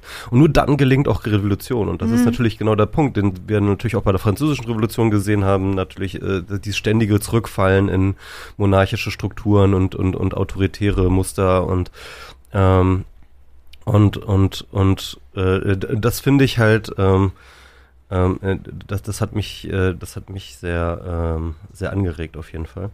Ich ähm, kann vielleicht noch eine Sache mhm. dazu sagen, weil ich eben da so äh, schräg mir schon diese medizinische Metapher eingeführt habe mit dem Gewebe, was so mhm. diese, die Zellen versorgt. Ich glaube, eine Sache, die man mit dem Begriff auch ganz schön zeigen kann oder verdeutlichen kann, ist der Gedanke, dass es sowas gibt wie eine Reproduktionsarbeit für die Revolution. Also so wie marxistische Feministinnen gezeigt haben, dass die Produktionsarbeit in der Fabrik gar nicht möglich wäre ohne ganz viel eigentlich im Schatten stehende unbezahlte Reproduktionsarbeit, Care Work zu Hause, scheint mir, dass die Revolution als Ereignis überhaupt nicht ähm, effektiv wäre, wenn es nicht diese ganze vorbereitende, zwischenbeharrliche, ähm, untergründige Vor-, Nach- und Mitarbeit gäbe. Und ich würde auch den Schritt gehen zu sagen, das soll man nicht irgendwie als notwendige Hintergrundbedingung so hinter so im Nachklapp mit eingemeinden, sondern mein ganzer Versuch, den Revolutionsbegriff umzustellen, basiert darauf zu sagen, das ist das ist äh, die Matrix. Und dann, ja, manchmal geht es schnell, dann hat man ein Ereignis oder manchmal erinnert man sich nachher an bestimmte Momente. Also ich finde auch so kulminierende Demonstrationen also erhebend und äh, enthusiasmierend, keine Frage. Aber die kommen nicht aus dem Nichts. Die haben mhm. immer soziale Vorbedingungen. Und diese Art von mm, Fürsorge und Wiederherstellungsarbeit für die Revolution und für die alternativen Praktiken mit in den Revolutionsbegriff oder sozusagen nicht mit, sondern in den Re als Revolutionsbegriff ähm, zu rekonstruieren, das ist so gewissermaßen das Anliegen. Und ich glaube, das ist gerade für, also ich zeige das ja immer an der Französischen Revolution, und dann so ein bisschen an dem einen Act-Up-Beispiel auch äh, mit einer, ähm, also das, der Widerstand der frühen queeren Bewegung in den 80er Jahren. Aber ich glaube, das ist gerade für den Aktivismus unter gegenwärtigen Bedingungen von Neoliberalismus und Austerität eine ganz wichtige Erinnerung, weil generell die Ressourcen und die Reproduktionsleistungen so verknappt sind und es so alle unter so einem Druck stehen, dass man als Bewegung ganz stark mitdenken muss. Wie können wir uns überhaupt in allen unseren Praktiken ähm, ja, wiederherstellen oder ähm, so über Wasser halten? Und wie können wir auch in der Bewegung die eigene Versorgung mit organisieren? Und ich hatte mal vor Jahren so eine herrliche Diskussion mit ähm, den von mir zutiefst bewunderten Leuten von Ende Gelände, wo, wo wir so ganz viel darum gerungen haben. Ganz kurz, was machen Ende und Gelände? Ähm, das ist eine, sind die militanteren Klimaaktivisten, die auch Aktionen zivilen Ungehorsams machen. Und also wir sprechen ja gerade zwei Tage ne? genau. gegen Kohlekraft. Mhm. Ähm, und wir, ähm, die hatten ja jetzt äh, über die letzten Jahre mehrere Aktionen. Also einmal äh, Braunkohle, dann jetzt Hambacher Forst und ähm, wir sprechen ja jetzt gerade zwei Tage nachdem die große Aktion in Garzweiler so sehr eindrucksvoll ähm, den das äh, Kohleabbau da gestoppt hat für zwei Tage. Und die machen gewaltlosen zivilen Ungehorsam und wir haben dann sehr lange in der Diskussion darum gerungen, was eigentlich ziviler Ungehorsam ist und ob nur das Besetzen der Bagger dazugehört oder ob das Möhrenschälen im Camp dazugehört. Und ohne das Möhrenschälen im Camp kann natürlich niemand auf den Bagger klettern. Und ähm, dann gab es so einen interessanten Moment, wo ein Aktivist sagte, aber ziviler Ungehorsam, das muss doch irgendwie illegal sein. Und ich war so ein bisschen ungeduldig und meinte dann, na, dann klau halt die Möhre, ja, dann ist es, ist es ziviler Ungehorsam. Aber diese, dieser Impuls, der ist, glaube ich, für, für ausschlaggebend dafür, dass manche der aktuellen Bewegungen auch so gut laufen, dass die das irgendwie kapiert haben. Also dass es da so neue Formen auch der, der kollektiven Fürsorge gibt und der Geduld und des Antiheroismus, die, die ich also begeistert und neugierig verfolge. Ähm, ich erinnere mich zurück an eine andere Protestgeschichte, die so auch in, ich glaube, äh, 2010, 2011 äh, so aufpoppte. Das war Occupy Wall Street. Mhm. Und ich weiß noch ähm, in der ganzen Diskussion, also ich erinnere zurück, also man hat, ähm, äh, Aktivisten haben ähm, einen Platz äh, direkt in der Wall Street oder an der Wall Street ähm, besetzt gehalten ähm, und haben dort ein kleines Camp aufgeschlagen haben dort gesessen und hatten ein paar Slogans, aber eigentlich sonst nicht viel anderes. Ähm, also so, wie sind die 99 Prozent mhm. und ähm, und, und ich weiß noch, dass halt auch der medialen Diskurs so ein bisschen ratlos dem Ganzen gegenüberstand, weil eben so wenig konkrete Forderungen, konkretes ähm, äh, sozusagen äh, kon konkrete Idee, wie jetzt alles zu laufen hat, irgendwie kam. Was aber interessant war an dieser Bewegung war, dass sich dort halt tatsächlich auch Praktiken gebildet haben, relativ schnell. Also wo es eben genau darum ging, wie können wir beispielsweise Mitbestimmung organisieren, wie können wir einen Diskurs organisieren, gleichberechtigten Diskurs organisieren, wie können wir inklusiv sein, wie können wir ähm, ähm, äh, äh und, und, und, und man hat das Gefühl, dass diese ganze Occupy-Bewegung sich in erster Linie tatsächlich darauf konzentrierte, neue Praktiken zu finden. Ja, und ich, also, als ob sie dein Buch gelesen hätten. naja, es ist ja eher umgekehrt. Ich habe das äh, interessiert verfolgt und ähm, mein und Theorie, also wir kommen ja immer zu spät als Philosophen. Also man ähm, theoretisiert ja auch Erfahrungen, die Bewegung sammelt. Und ich meine, wenn man ganz viel Glück hat, gibt es da irgendein Hin und Her. Aber ähm, wenn es der Theorie auch nur gelingt, da irgendwie so halbwegs hinterherhinkt, einen Schritt zu halten, dann dann ist das, glaube ich, schon, ist man schon gut bedient. Ähm, ich, ich finde das total interessant. Also du hast natürlich jetzt äh, mein Buch gelesen und deswegen finde ich mich in der Beschreibung absolut wieder. Und ich würde auch sagen, dass diese Ungeduld gegenüber Occupy, dass die irgendwie da so rumgeeiert sind und keine Forderungen gestellt haben, daran gescheitert sind, das scheint mir einer ganz falschen Diagnose verhaftet. Denn ähm, da, die die hatten ja recht darin, dass das kein revolutionärer Moment war, an dem das Krisenbewusstsein in der breiten Bevölkerung so groß gewesen wäre, dass es irgendeine Chance gegeben hätte, da die Macht zu übernehmen und mal eben äh, die Produktionsmittel aus dem Privatbesitz zu ver, ähm, entreißen.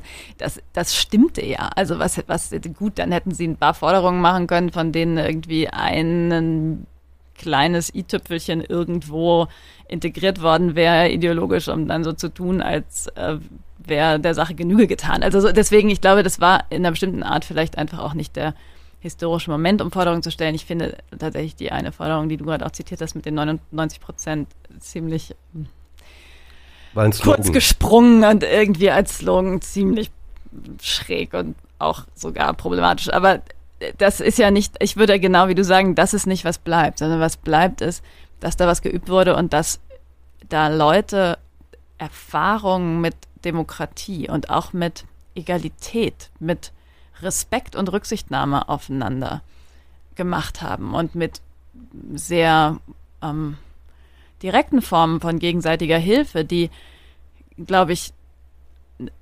unabdingbar sind für irgendein Eintreten für Solidarität und radikale Demokratie auf der übergeordneten Ebene. Dass niemand, dass niemand macht das, wenn man, wenn es nicht irgendwie resoniert mit bestimmten Erfahrungen auch des alltäglichen Lebens. Und das heißt nicht, dass das dasselbe ist. Ja, also es ist nicht so, dass die Praxis ähm, der Entscheidungsfindung, die man auf einem besetzten Platz macht, modelliert, wie man die ganze Welt regieren sollte. Aber das, also das behauptet ja auch keiner. Das, trotzdem ist es aber so, dass bestimmte Aspekte also Aspekte daran verallgemeinerbar sind. Diese Idee, dass bestimmte Sachen nach der Revolution nur gelingen und glücken können, wenn sie vorher geübt wurden, die, die ist ja eines der anderen zentralen Kernmotive in meinem Buch. Und dafür würde ich sagen, kann man Occupy sogar als Erfolgsgeschichte darstellen, weil die, die Konsensorientierung und auch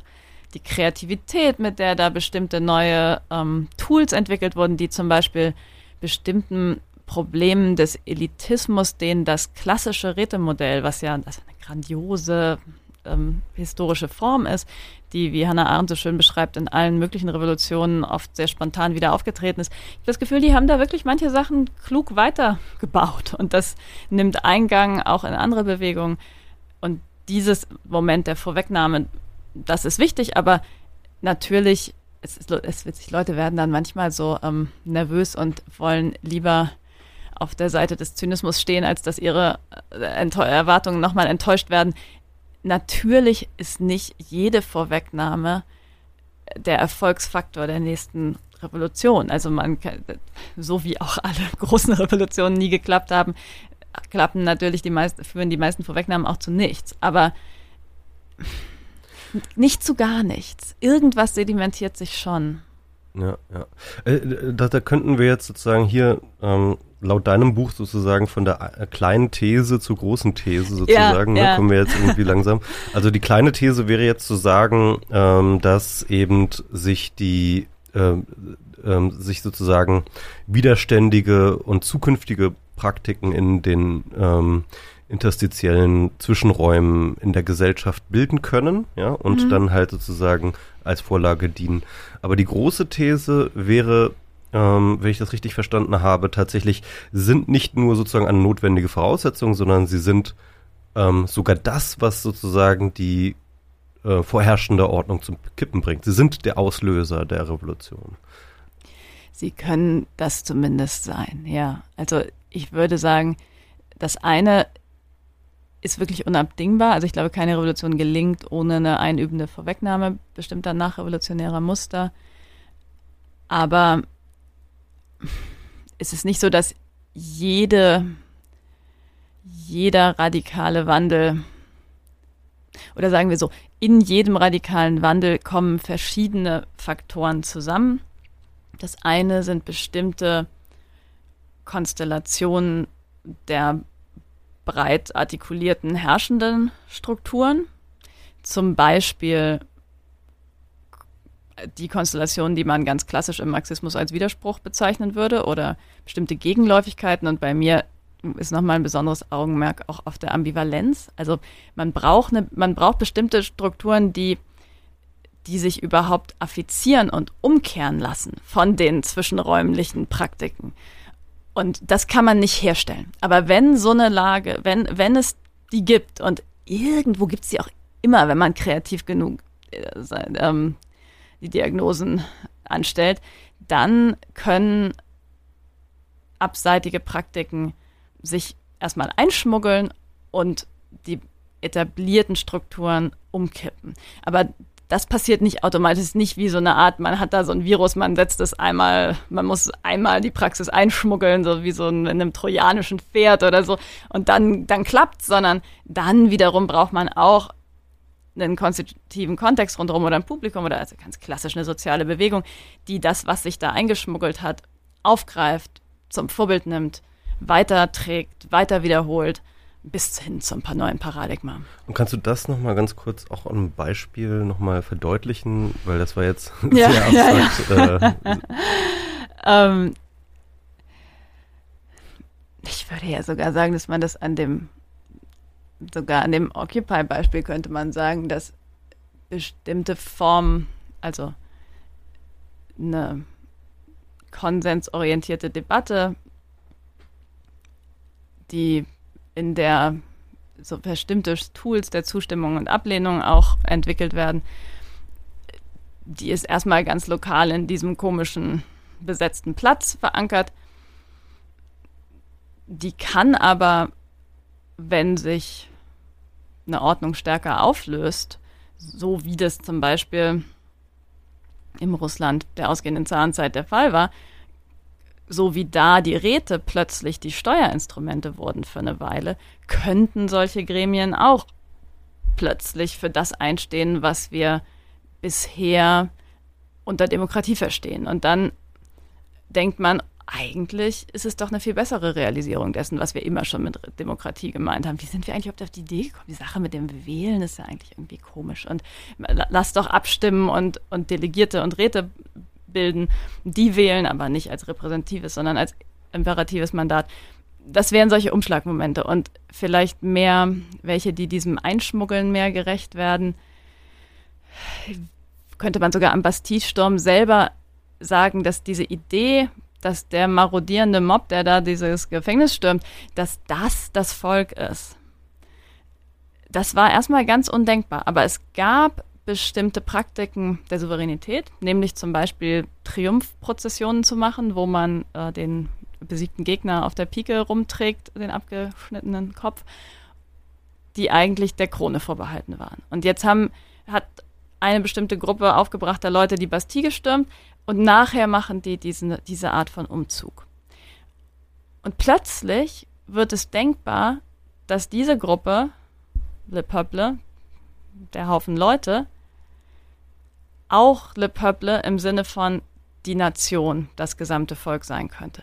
Und dass man, wie das seit Thiers schon vorgedacht war, der dritte Stand ist eigentlich die Nation, sind eigentlich alle, plötzlich wird denkbar, dass die souveräne Zentralmacht im Staat an diese ganz amorphe Masse übergehen kann. Und das ist ja eigentlich eine abgefahrene Idee. Ja? Es gibt, gab eine lange Tradition, sich vorzustellen, dass das verkörpert ist im König. Überhaupt vorstellbar werden zu lassen, dass ein großes Kollektiv, was man nie vor Augen hat, wo man gar nicht weiß, wer das eigentlich ist, wer dazugehört, offenes Staatsvolk, dass das diese Souveränität haben könnte. Das dass das denkbar wird, das passiert in genau solchen Momenten, wo eine große Gruppe diese Art von Triumphzug inszeniert und ähm, ja, die armen Wächter der Bastille auf dem, der Lanze vor sich herträgt. Und sowas würde ich als Kippen von oder Neuüberlagerung von alten Mustern, das war alles schon da, aber es fügt sich so zusammen, dass plötzlich was Neues und bis vor kurzem Unvorstellbares in der Welt ist. Ähm, ich weiß nicht, ob das da so richtig reinpasst, aber ich hatte äh, äh, vor ein paar Tagen so einen so Moment, der irgendwie so eine Art Bewusstwerdung mhm. oder so etwas, so etwas ähnliches beschreibt. Ähm, ähm, mich stören schon seit schon schon seit immer und wahrscheinlich auch viele mhm. andere Leute die vielen Autos in der Stadt, ja. ja und ja. Ähm, ich kenne alle Argumente schon seit sehr sehr langer Zeit, warum Autos total ähm, quatschig sind und warum man die eigentlich weghaben sollte und das ist auch keine neue Forderung oder so etwas. Mhm. Aber letztens bin ich irgendwann mit dem Fahrrad irgendwie durch die Falkensteinstraße gefahren und ich hatte dann plötzlich dieses Gefühl, also wirklich das Gefühl, das Bewusstsein, das ist absurd.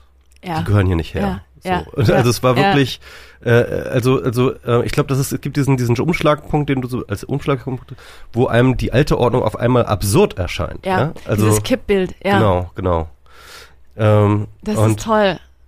Und ich glaube, das hängt damit zusammen, dass es plötzlich wie eine realistische Vorstellung erscheint, dass das geteilt werden könnte. Also sowas, so ein, so ein Blickwechsel oder Bildwechsel, den vollzieht man nicht allein.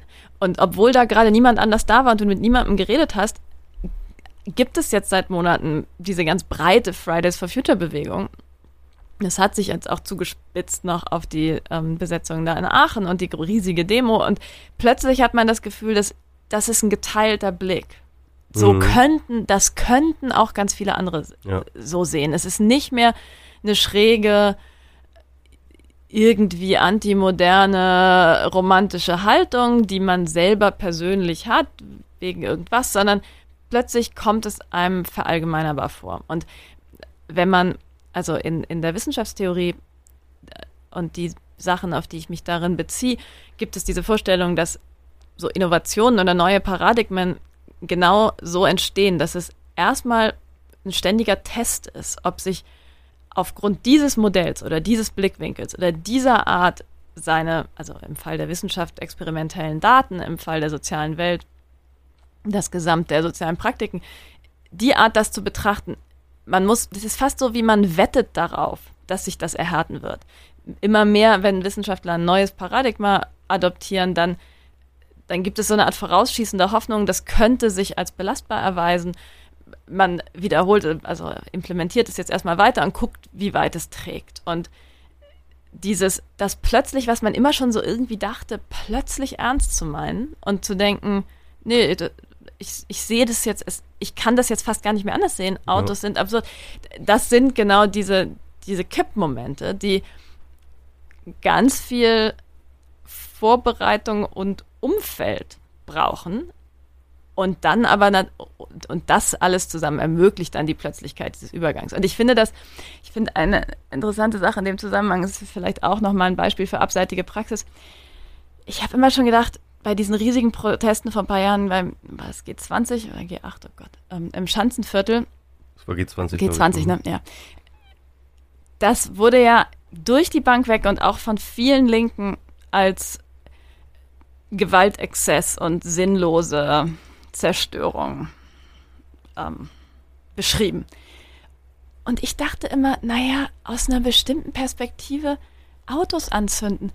Also mal abgesehen davon, dass da jetzt auch wieder CO2, ähm, also es eine Verbrennung ist, ist doch total vernünftig. Also was soll man denn sonst anzünden? Ja, also ich meine, das wollen wir doch, das ist doch ein ganz biederer, also wir alle, um irgendwie in Zukunft atmen zu können in Städten wie Hamburg, muss man diese Autos loswerden. Und es war trotzdem, war es in dem Fall die völlige Anomalie, also um jetzt in dieser wissenschaftstheoretischen Sprache zu bleiben, oder der, der Störfaktor. Das war irgendwie das, was nicht ins Bild passte, was auch ein Großteil der, der linken Demonstranten nicht wollten. Und trotzdem gibt es eine mögliche Zukunft, in der man also denkt, naja, das das ist eigentlich das neue Paradigma. Ja? Autos müssen weg. Autos und kann man vielleicht weniger martialisch machen und den Leuten dann gleich irgendwie nochmal ein super geiles Fahrrad oder Elektroauto zur Verfügung stellen und so. Aber der irgendwas an der Praxis ist plötzlich völlig vernünftig. So, und dieser Übergang von, von Störfaktor zu, zu belastbarem Alltags Vollzug oder Grundlage des Zusammenlebens. Das sind, glaube ich, da, da, passiert dann was Revolutionäres und sehr beruhigend, wenn, wenn das bei dir in der Falkensteinstraße äh, auch passiert. Ähm, an dieser Stelle äh, begrüßen wir die neuen Hörerinnen von, äh, vom Verfassungsschutz. äh, äh nein, ist alles okay. Ähm, äh, wir sind, ich trage ja hier eine wir per Perlenkette, die, die schützt mich immer davor. okay, super.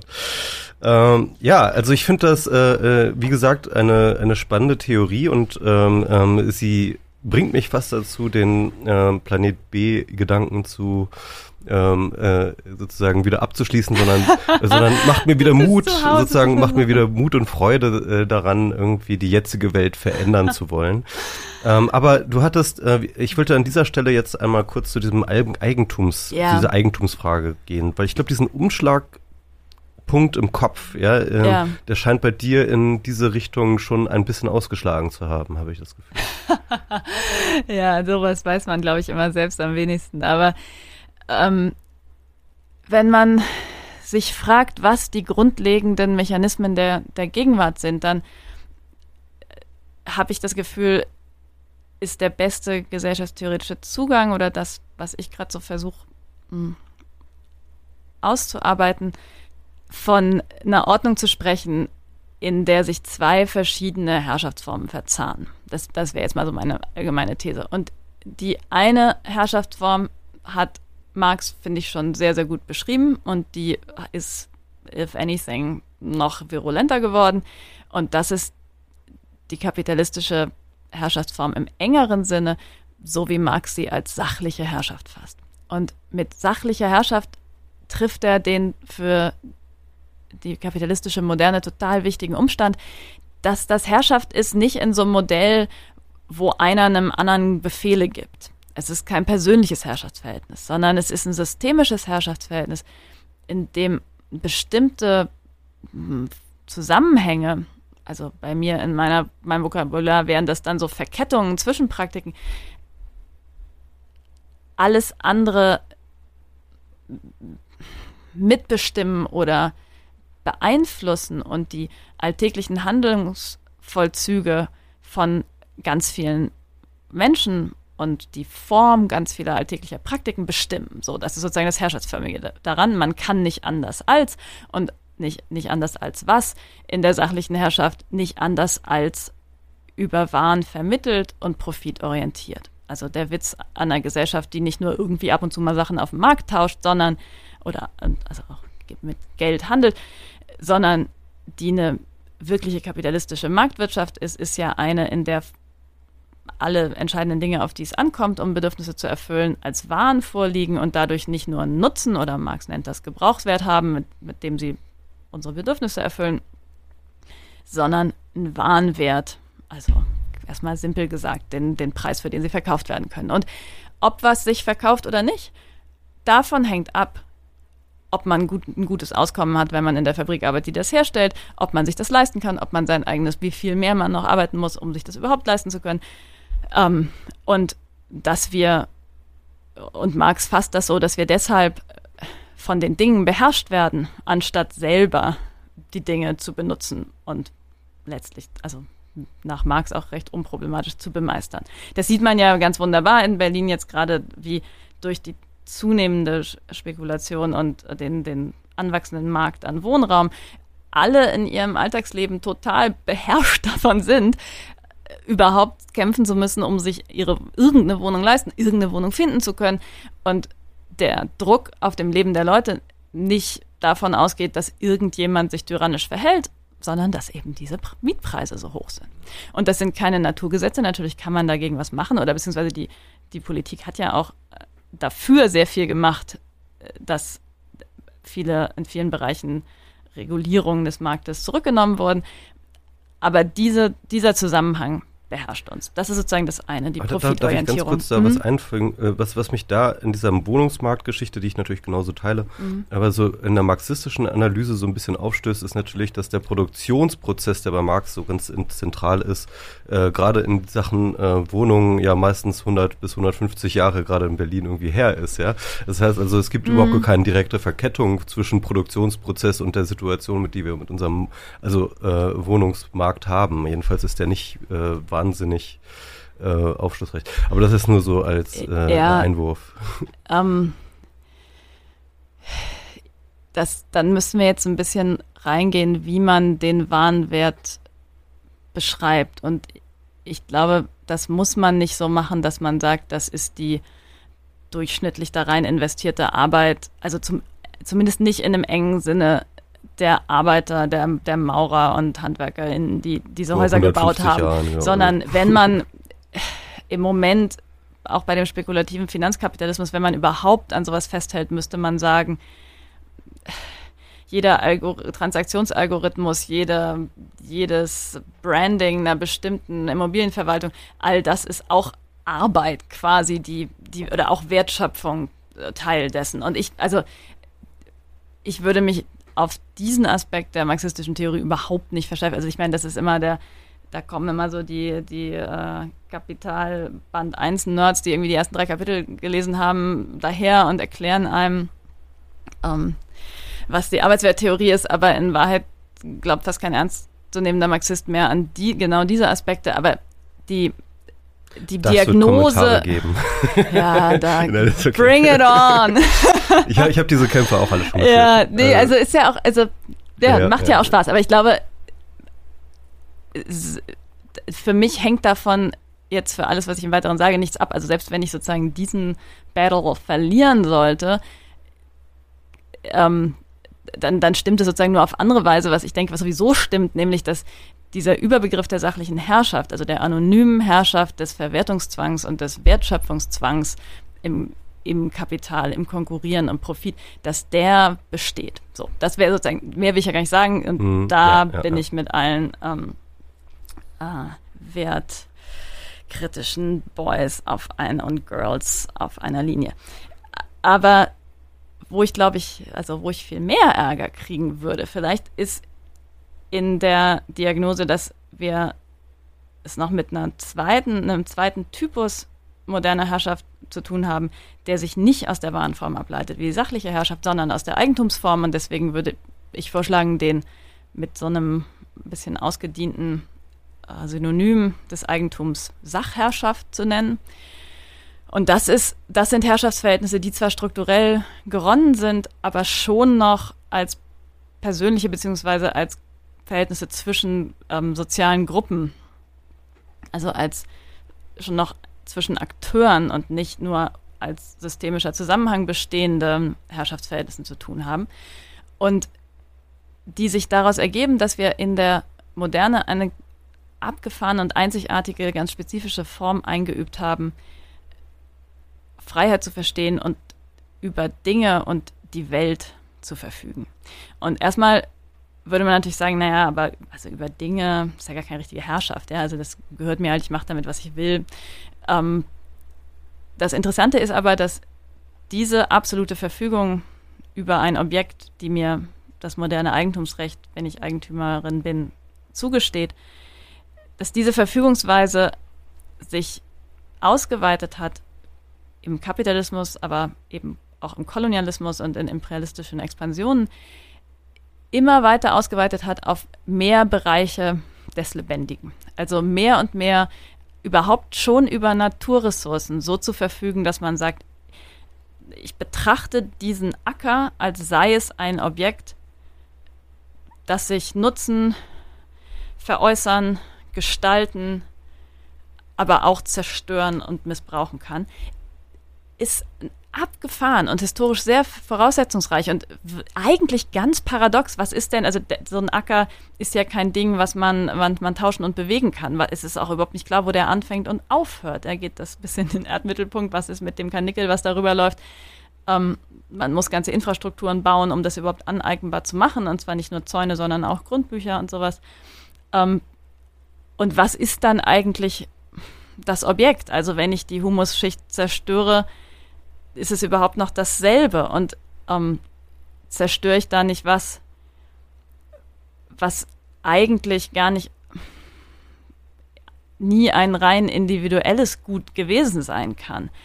Und diese Ausweitung der Eigentumsform auf lebendige Ressourcen ist natürlich die wichtige Voraussetzung dafür, die dann erstens nutzbringend ähm, einsetzen zu können, sozusagen Kapital daraus zu schlagen oder auch sie selber zu Waren machen zu können. Und das macht nicht nur vor lebendiger Natur nicht Halt, also dem, was so in der äh, Frankfurter Schule Naturbeherrschung genannt wird, sondern das erfasst sogar soziale Beziehungen. Also es gibt sowas wie die Propertisierung, die Eigentums, ähm, Vereigentümlichung sozialer Beziehungen im ganz krassen Extremfall in der Sklaverei, wo wirklich Menschen als ganze Personen zu Eigentum gemacht wurden und in partieller Form in dem ganz normalen Standard westlichen Eherecht vom 17. bis zum 19. beziehungsweise, also es wurde dann etappenweise abgeschafft, ja, also wenn man ähm, vom Verbot der Vergewaltigung in der Ehe als Schlusspunkt ausgehen würde, bis 96, 1996, in dem nicht die Frau als Ganze, aber die Reproduktionsfähigkeit der Frauen behandelt wurde wie Eigentum, wie eine übertragbare Sache, wie etwas, was nie diesen Personen selbst gehört, sondern übertragbar ist oder wenn es ihnen gehört, dann provisorisch und instabil und übertragbar ist ähm, in dem Fall an Ehemänner. Und diese und das kreiert, gerade weil es eben eigentlich keine Objekte sind, Herrschaftsbeziehungen. Weil man immer eine Art von zusätzlicher Gewalt und Kontrolle braucht, um diese fantastische Verfügbarkeit, die das Eigentum suggeriert, realisieren zu können. Eigentlich kann man das nicht, ja. Selbst auch in der Sklaverei. Die, man muss die Menschen zwingen zu arbeiten. Es ist eine Tätigkeit, um die es geht und nicht, also man muss ja, wenn man als Plantagenbesitzer ähm, für profitabel in der Sklavenwirtschaft ähm, ähm, was auch immer Baumwolle anbauen will. Und diese, diese Gewaltform, die würde ich als ähm, zweite moderne Herrschaftstypologie einführen und das wäre eben die Sachherrschaft. Und ich glaube, viele interessante Gesellschaftstheorien können sagen was darüber, wie sich sachliche Herrschaft, also die Verwertung ähm, die Profitakkumulation und Sachherrschaft, die Tatsache, dass bestimmte zusätzliche Ressourcen ins Spiel gebracht werden, die eigentlich herrschaftsförmig sind, verzahnen und zusammenpassen. Und also genau, jetzt bin ich äh, durch mit dem großen Bogen. Ich würde sagen, wenn wir wirklich auf Planet B was anders machen würden, die Hoffnung wäre, Sachherrschaft und sachliche Herrschaft gar nicht erst anzufangen, ähm, beziehungsweise da wir das ja nun getan haben, zu überlegen, wie wir da rauskommen. Ähm, äh, sehr spannend. Ähm, ich will, ich hatte das schon mal in der E-Mail äh, schon mal angedeutet. Ähm, ich ich habe, ähm, ich habe da nochmal einen anderen Kapitalismusbegriff gelesen, den ich sehr überzeugend fand, und zwar bei Gunnar Heinsohn und Otto Steiger, auf den ich immer gerne referiere. Mhm.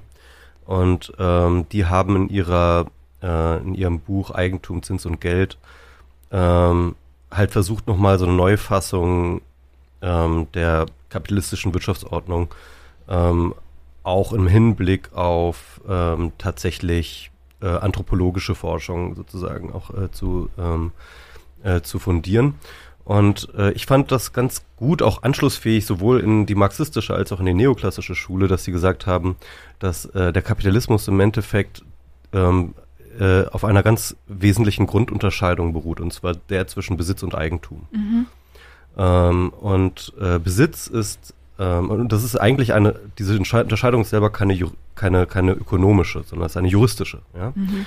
Ähm, Besitz ist halt das, äh, was ich sozusagen direkt dass ich direkte Verfügungsgewalt habe, ne? also Dinge, die mhm. ich sozusagen qua meiner körperlichen oder sonstigen Ressourcen halt kontrollieren kann.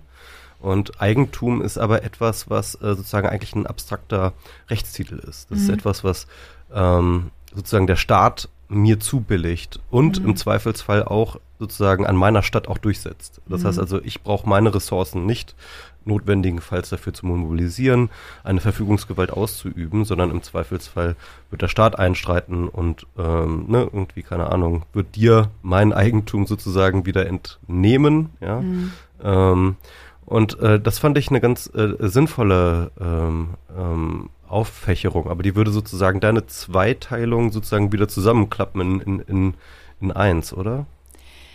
Äh, ich glaube nicht, also ich muss mir das mal angucken und dann habe ich eine informierte Meinung dazu, aber ich glaube, dass sich dass das nur die Seite der Sachherrschaft betreffen würde erstmal und gar nicht so sehr die der sachlichen. Und ich glaube, dass ich das insofern ein bisschen anders akzentuieren würde, als ich sagen würde, diese Unterscheidung, also ich würde total zustimmen, die wird erst eingeführt in der Moderne, wobei also bestimmte, es kommt mal darauf an, wie man die definiert, die Besitzeigentumunterscheidung. In einer bestimmten Art gibt es die schon auch im römischen Recht.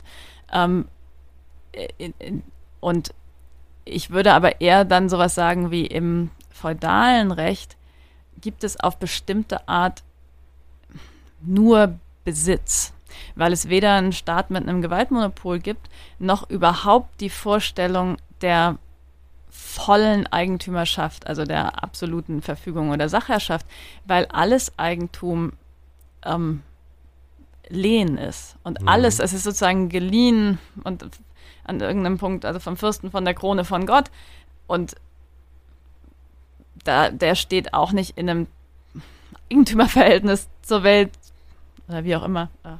Ja, ja, das da überlasse ich auch, anderen zu erforschen. Genau, da würden die Aber, auch zustimmen. Ja, ja genau. genau. und Das, das, über, dass das Neue eigentlich eher überhaupt diese Grundierung des Besitzes in etwas auch subjektzentrierten und auch in Rechten von individuellen Personen verankerten, dass das das Neue ist und dass das die Art von ähm, beschleunigter und viel volatilerer Verfügung überhaupt erst freisetzt, die man braucht, für die Art von Warenzirkulation zum Beispiel, die, die der, ohne die der Kapitalismus nicht funktioniert. Also wenn du, mein Beispiel ist aber, man kennt das aus so manchen äh, Kleintieranzeigen, wenn man immer sagen würde, nur in gute Hände abzugeben, weil man gar nicht, also weil man die Sachen schonen und schützen will, da, damit kriegt man keine, keine Marktwirtschaft, sondern man muss auch das, das volle Verfügungsrecht, auch das Zerstörungsrecht gegenüber den Dingen haben und man muss sie ähm, aus der Hand geben und trotzdem handeln können. Also sowas wie also das ist ja auch eine These von Polanyi, dass die Marktwirtschaft gerade über den,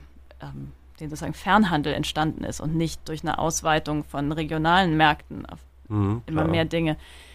Das kann man nur mit gesicherten Rechtstiteln machen, die sich, die sich ähm, erhalten, auch wenn ich das Ding nicht in der Hand habe, sondern wenn ich nur ein Stück Papier habe und das fährt auf dem Schiff über den Ozean. Ja, genau. Ja. Insofern, ich glaube, dass, also es scheint mir jetzt erstmal sehr plausibel, dass das sehr wichtig ist für den modernen Kapitalismus. Ja, aber ich glaube, das ist eine, also das ist sozusagen die rechtliche Vorbedingung und dann gibt es die materielle Vorbedingung, dass überhaupt bestimmte ähm, Diskrepanzen und Konzentrationen des tatsächlich materiellen Eigentums geschaffen werden, also das, was Marx als ursprüngliche Akkumulation beschreibt, dass ganze Gebiete entvölkert wurden von Leuten, denen da kleine Stücke gehörten und die Almenden ähm, bewirtschaftet haben in Großgrundbesitz, auf dem dann im viel größeren Stil, also in dem Fall Schafwolle, hergestellt werden konnte. Mhm, ja, ja.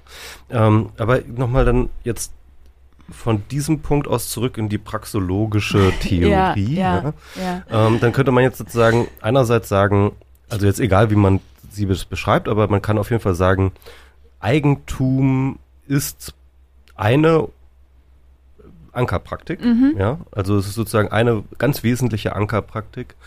Eine, die uns komischerweise, und ich glaube, das ist ähm, sowohl was ähm, Gott sei Dank äh, äh, Heinsohn und Steiger, aber auch, äh, finde ich, bei, bei deiner ähm, Theoretisierung klar wird, äh, eine nicht natürliche Art des Umgangs mit Dingen, mhm. ja. Also es ist nicht so, also es, es, kommt uns so vor, als ob Eigentum und das alles irgendjemandem gehört, ja, dass überall sozusagen irgendwo sozusagen äh, virtuell ein Name draufsteht in allen mhm. Dingen, ja, dass das, das ist etwas so, was uns, was, was wir so mitbekommen haben.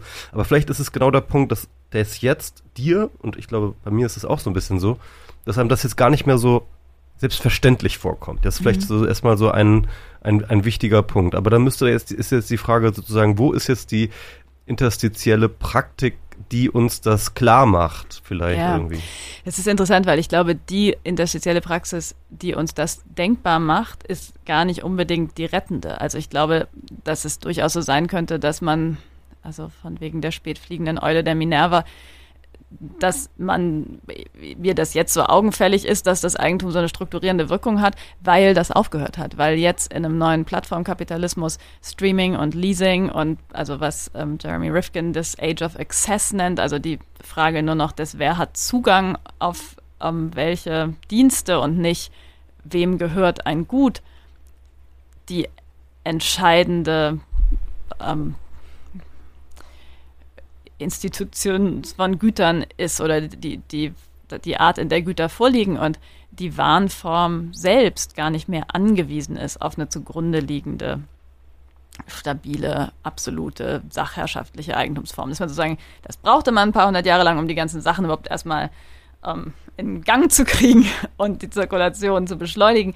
Aber jetzt äh, zirkuliert es sozusagen auch frei darüber und ähm, nur noch so das im Grunde dagegen, also gegen diese nächste Welle des Kapitalismus sollte man ähm, das Privateigentum und die Freiheit, mal, dass einem mal irgendwas wirklich gehört und ich irgendwie die DVD wirklich kaufe und nicht nur bei Amazon den Film äh, mir streamen kann, wäre es eigentlich revolutionär, das zu verteidigen, anstatt wie ich hier so zu schwadronieren, dass man die Eigentumsform auflösen muss.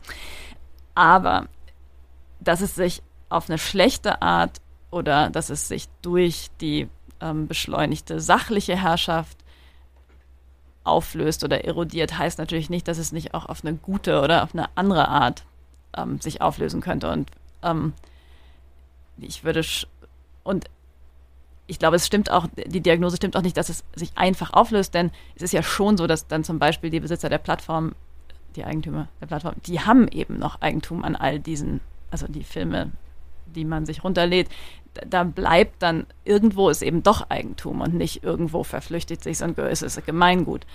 Ähm, insofern muss man da auch nochmal genauer gucken, wie stark sich das eigentlich auf kapitalistische Art selbst abschafft. Aber ich glaube, dass wir daran, in was für eklatanten Krisen, gerade eben ökologischen Krisen, aber auch sozialen Krisen, was jetzt den Wohnungsmarkt angeht, wir uns zum Teil befinden, und vor Augen haben, dass die komplette Freistellung der Nutzung und der Behandlung von Dingen in individuelle Willkür dazu führt, dass Sachen aufgebraucht und, braucht und ruiniert werden, die eigentlich die Lebensgrundlage, die kollektive Lebensgrundlage für die Zukunft wären. Also sowas wie ein individueller Waldbesitzer kann seinen Wald abholzen, aber wenn es, wenn alle Waldbesitzer das tun, dann kann kein Mensch mehr atmen. Also mhm. diese Zusammenhänge, die führen uns, glaube ich, vor Augen, dass das Bündel der Eigentumsformen, wie es uns jetzt vorliegt, katastrophal ist. Und ich glaube, es ist wichtig in linke Debatten die Frage, was Eigentum überhaupt ist, einzuführen und mitzudiskutieren, neben der Frage, wem es gehören soll oder ob es überhaupt Eigentum geben soll oder nicht und auch so einem bestimmten Commons Enthusiasmus, der denkt, das Problem sei schon gelöst, wenn es möglichst vielen gehört.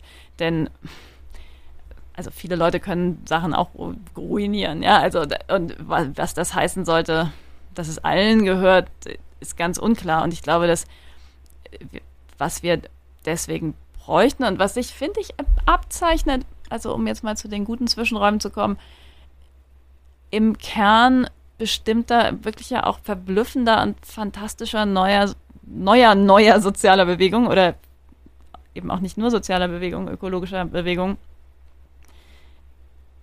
ist der Fokus darauf, überhaupt das Lebendige oder die Lebensgrundlagen zu retten. Also sowas wie Extinction Rebellion, die wirklich davon ausgehen, dass wir auf einen Aussterben aller möglicher Art, also was heißt zusteuern, ja, dass wir schon, dass es schon da, dabei ähm, im vollen Gange ist, dass viele Dinge aussterben, ausgerottet werden, unwiederbringlich sind und dagegen zu versuchen zu protestieren. Erstmal scheint das ja eine ganz also dagegen ist die Sache mit 99 Prozent ja noch eine komplexe Analyse, anstatt einfach nur zu sagen, wir sind fürs Leben. Aber ich glaube, wenn man genau hinguckt und was für Praktiken, was für interne Diskurse diese, ähm, diese Akteure haben, dann ist sowas wie eine Revolution für das Leben mit, geht mit einer sehr spezifischen Vorstellung davon einher, wie man ganz anders als sachherrschaftlich, nämlich, um jetzt mal das, den auf, ausgestorbenen Gegenbegriff ins Spiel zu bringen, pfleglich oder pflegsam oder fürsorglich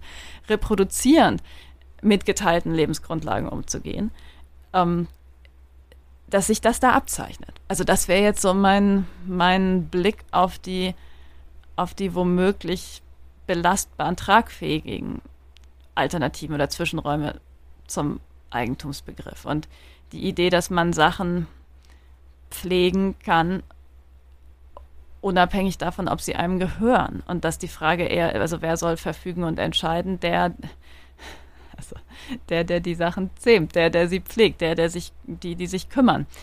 Ähm, das sind, glaube ich, interessante neue Möglichkeiten oder da, da sind viele Experimente vonnöten. Und ich meine, natürlich guckt man da immer aus bestimmten Praktiken drauf. Also ich meine, ich bin auf einem einen kleinen Biobauernhof auf gepachtetem Land groß geworden, wo immer im Raum steht, irgendwann laufen diese Pachtverträge aus und wenn Glyphosat dann noch erlaubt ist, dann wird da alles totgespritzt, was über Jahrzehnte an Artenvielfalt entstanden ist. Und dass einem so wie du durch die Falkensteinstraße radelst und sagst, warum ist hier überhaupt ein Auto?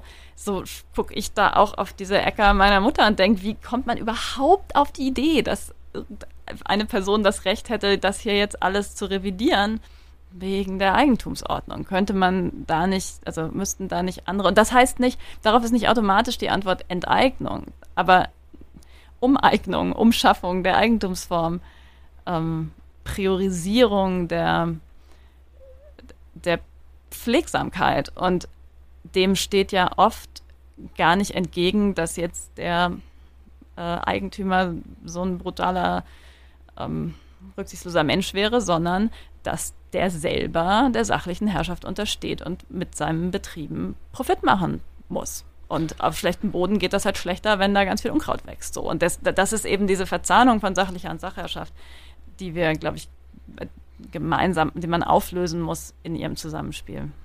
Ja, ähm, ich habe da, ähm, mir sind jetzt da sehr viele Gedanken gekommen.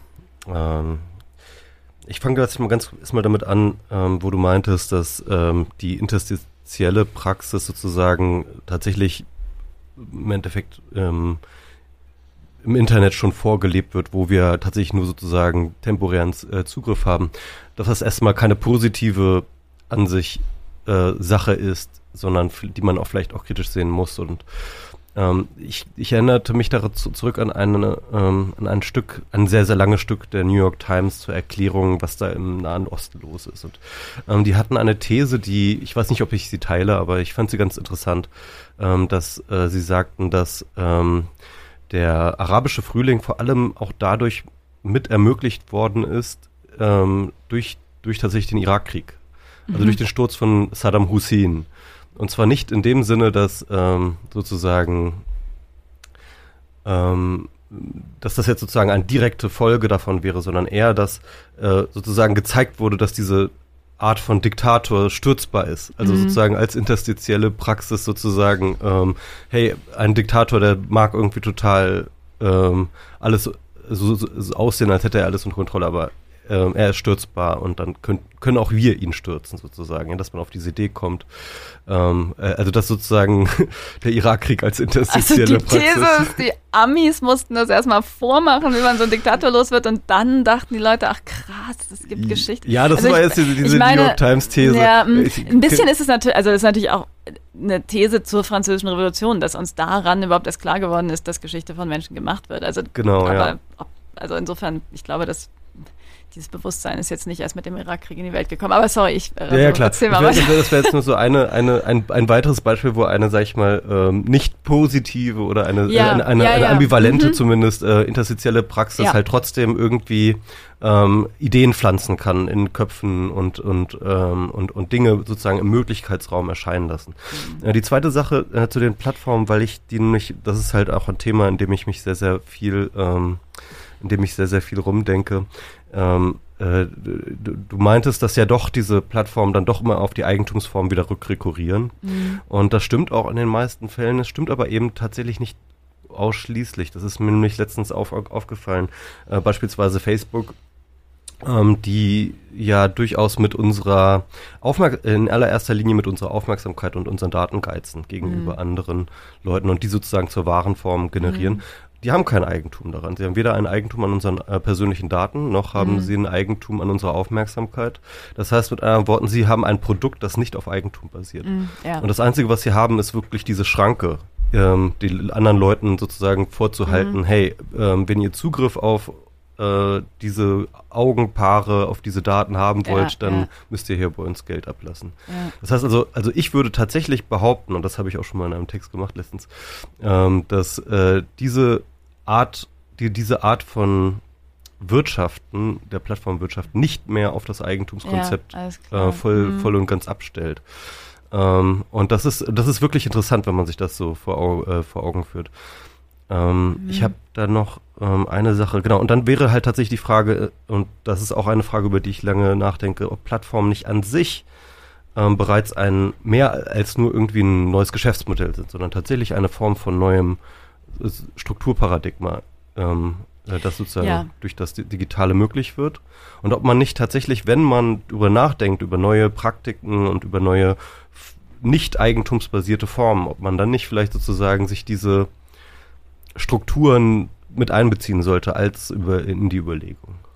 Ja, also äh, da würde ich dir völlig zustimmen und das Interessante ist ja, was an diesen Strukturen. Und ich glaube, dass die, äh, also die Plattformen, wie sie im Moment so von den Tech Giants gestellt werden, dass die in einer bestimmten Hinsicht genau die falsche Struktur vorlegen, weil die auf das eigentlich distribuierte Netzwerk des Internets, also distribuiert jetzt als Alternat oder als Zwischen- oder Alternativbegriff zu dem der Dichotomie zwischen dezentral ganz viele einzelne Zentren und zentral ein Zentrum, eine Art der Netzwerkstruktur, wo die kein Zentrum hat, aber in der es ganz viel Verbindung, also Konnektivität zwischen möglichst vielen Punkten gibt, wie, also wie eben so ein Netz man sich vorstellt, wo man dann von auf ganz vielen verschiedenen Wegen von einem Ort zum anderen kommen kann. Und ähm, so ist ja erstmal der, also der Datentransfer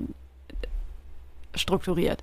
Und darauf haben jetzt ja die, die ähm, so Plattformen wie Facebook, Google Dienste gebaut, die eigentlich zentralisiert sind, wo jede Suchanfrage, die gestellt wird auf der ganzen Welt, einmal in die kalifornischen Serverfarms geht und dann wieder zurück. Und diese Zentralisierung brauchen die, um alles sammeln und abschöpfen zu können. Und du hast völlig recht, das gehört denen dann nicht auf eine belastbare Art, aber trotzdem haben sie in gewisser Weise das Copyright. Also niemand anders kann diese Datenmenge ohne zu bezahlen ähm, weiterverwenden.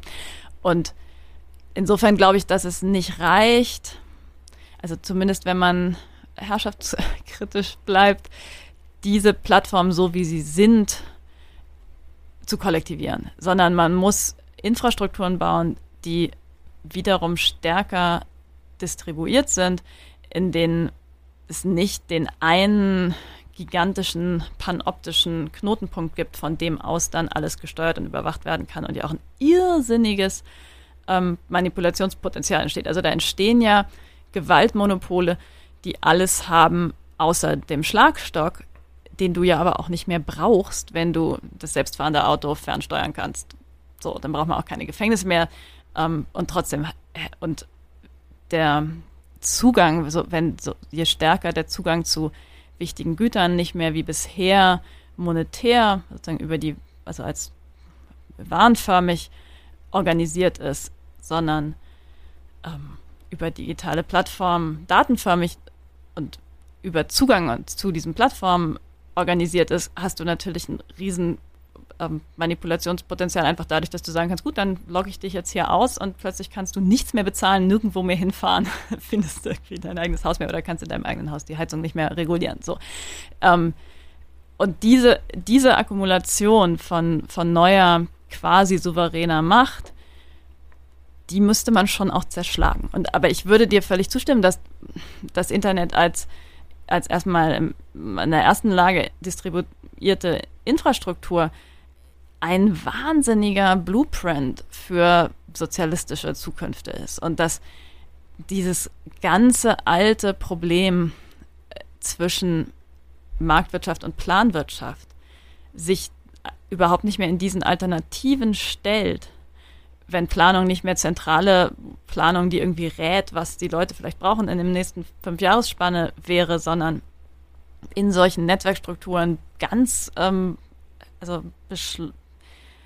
spontan Bedürfnisse artikulieren, abfragen, an die an jeweilige Produzierende adressieren kann und trotzdem anonym bleiben. Also so, dass man nicht das Problem hat, das klappt halt in der kleinen Kommune, wo jeder immer so sagt, was er heute essen will oder hast du mal eine Jeans ohne Löcher für mich, so, sondern die, diese Daten, Google hat die ja schon. Also die, die, die wissen genau, was, was der, also das ist ja gerade deren ähm, Produkt, die Nachfrage, die akkumulierte Nachfrage.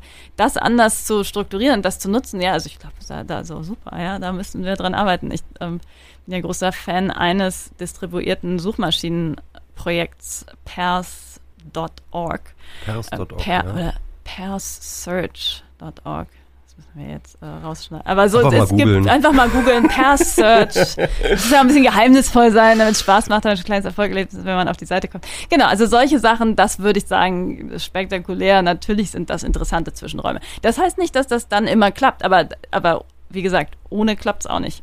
Okay. Super. Ähm, ich weiß nicht, ähm, hast du noch irgendwas Interessantes noch, ähm, dass du unseren Hörer, Hörerinnen mitteilen möchtest? Ansonsten äh, finde ich unser Gespräch jetzt schon wahnsinnig rund. Mhm. Ich glaube, ich habe jetzt genug Sachen, über die ich erstmal noch ein bisschen weiter nachdenke, bevor ich weiter drüber quatsch. Und äh, ich sollte anscheinend dann auch mal deinen Text lesen und dann verabreden wir uns vielleicht ein anderen Mal, um über Plattformen und distribuierten Sozialismus zu reden.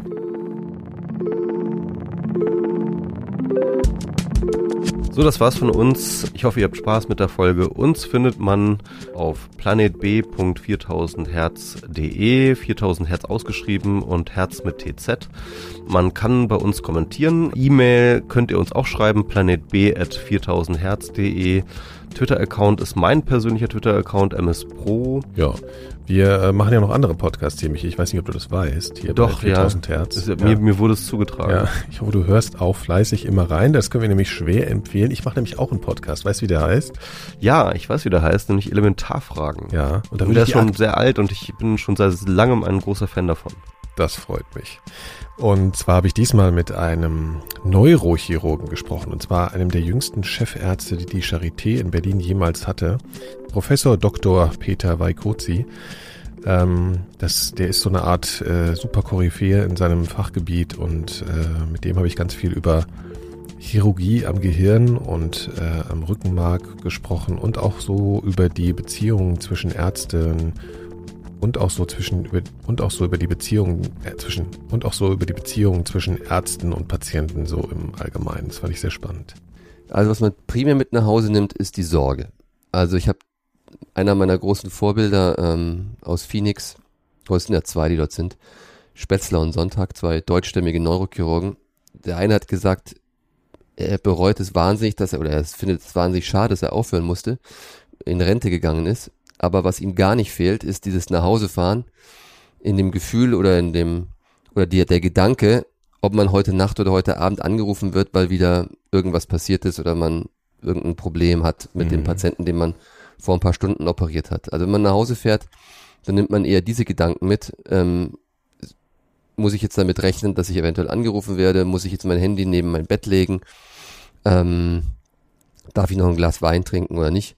Das sind so die Sachen, die, die man mit nach Hause nimmt. Aber ich nehme auch Enttäuschungen oder wenn ich jetzt äh, gefrustet bin, weil etwas nicht geklappt hat, so wie ich es mir vorgestellt habe, dann ist meine Familie die Leidtragende, weil ich dann die dann zum Teil voll heule oder den denen erzähle. Also ich, das, es gelingt mir nicht und ich möchte es auch nicht. Ich lehne es sogar ab, dass ich äh, mit dem Verlassen der Klinik die Tür auch emotional zumache, sondern ähm, ich nehme diese Sachen mit und ich denke auch nachts noch drüber nach und es geht mir noch in den Kopf, was ich gemacht habe und was ich hätte besser machen können. So, das findet ihr unter elementarfragen.4000herz.de und jetzt haben wir, glaube ich, alles gesagt. Werbung. Ich habe eine neue Matratze gekauft. Ich auch. Habe ich mir nicht leicht gemacht, die Entscheidung? Ich schon. Hat ein Vermögen gekostet, aber Qualität hat halt ihren Preis, ne? Die in Deutschland meistverkaufte Matratze kostet nur 199 Euro. Nie, nie, nie. Och. Jetzt ganz einfach bestellen auf bett1.de. Alles klar. Vielen Dank. Tschüss. Bis bald.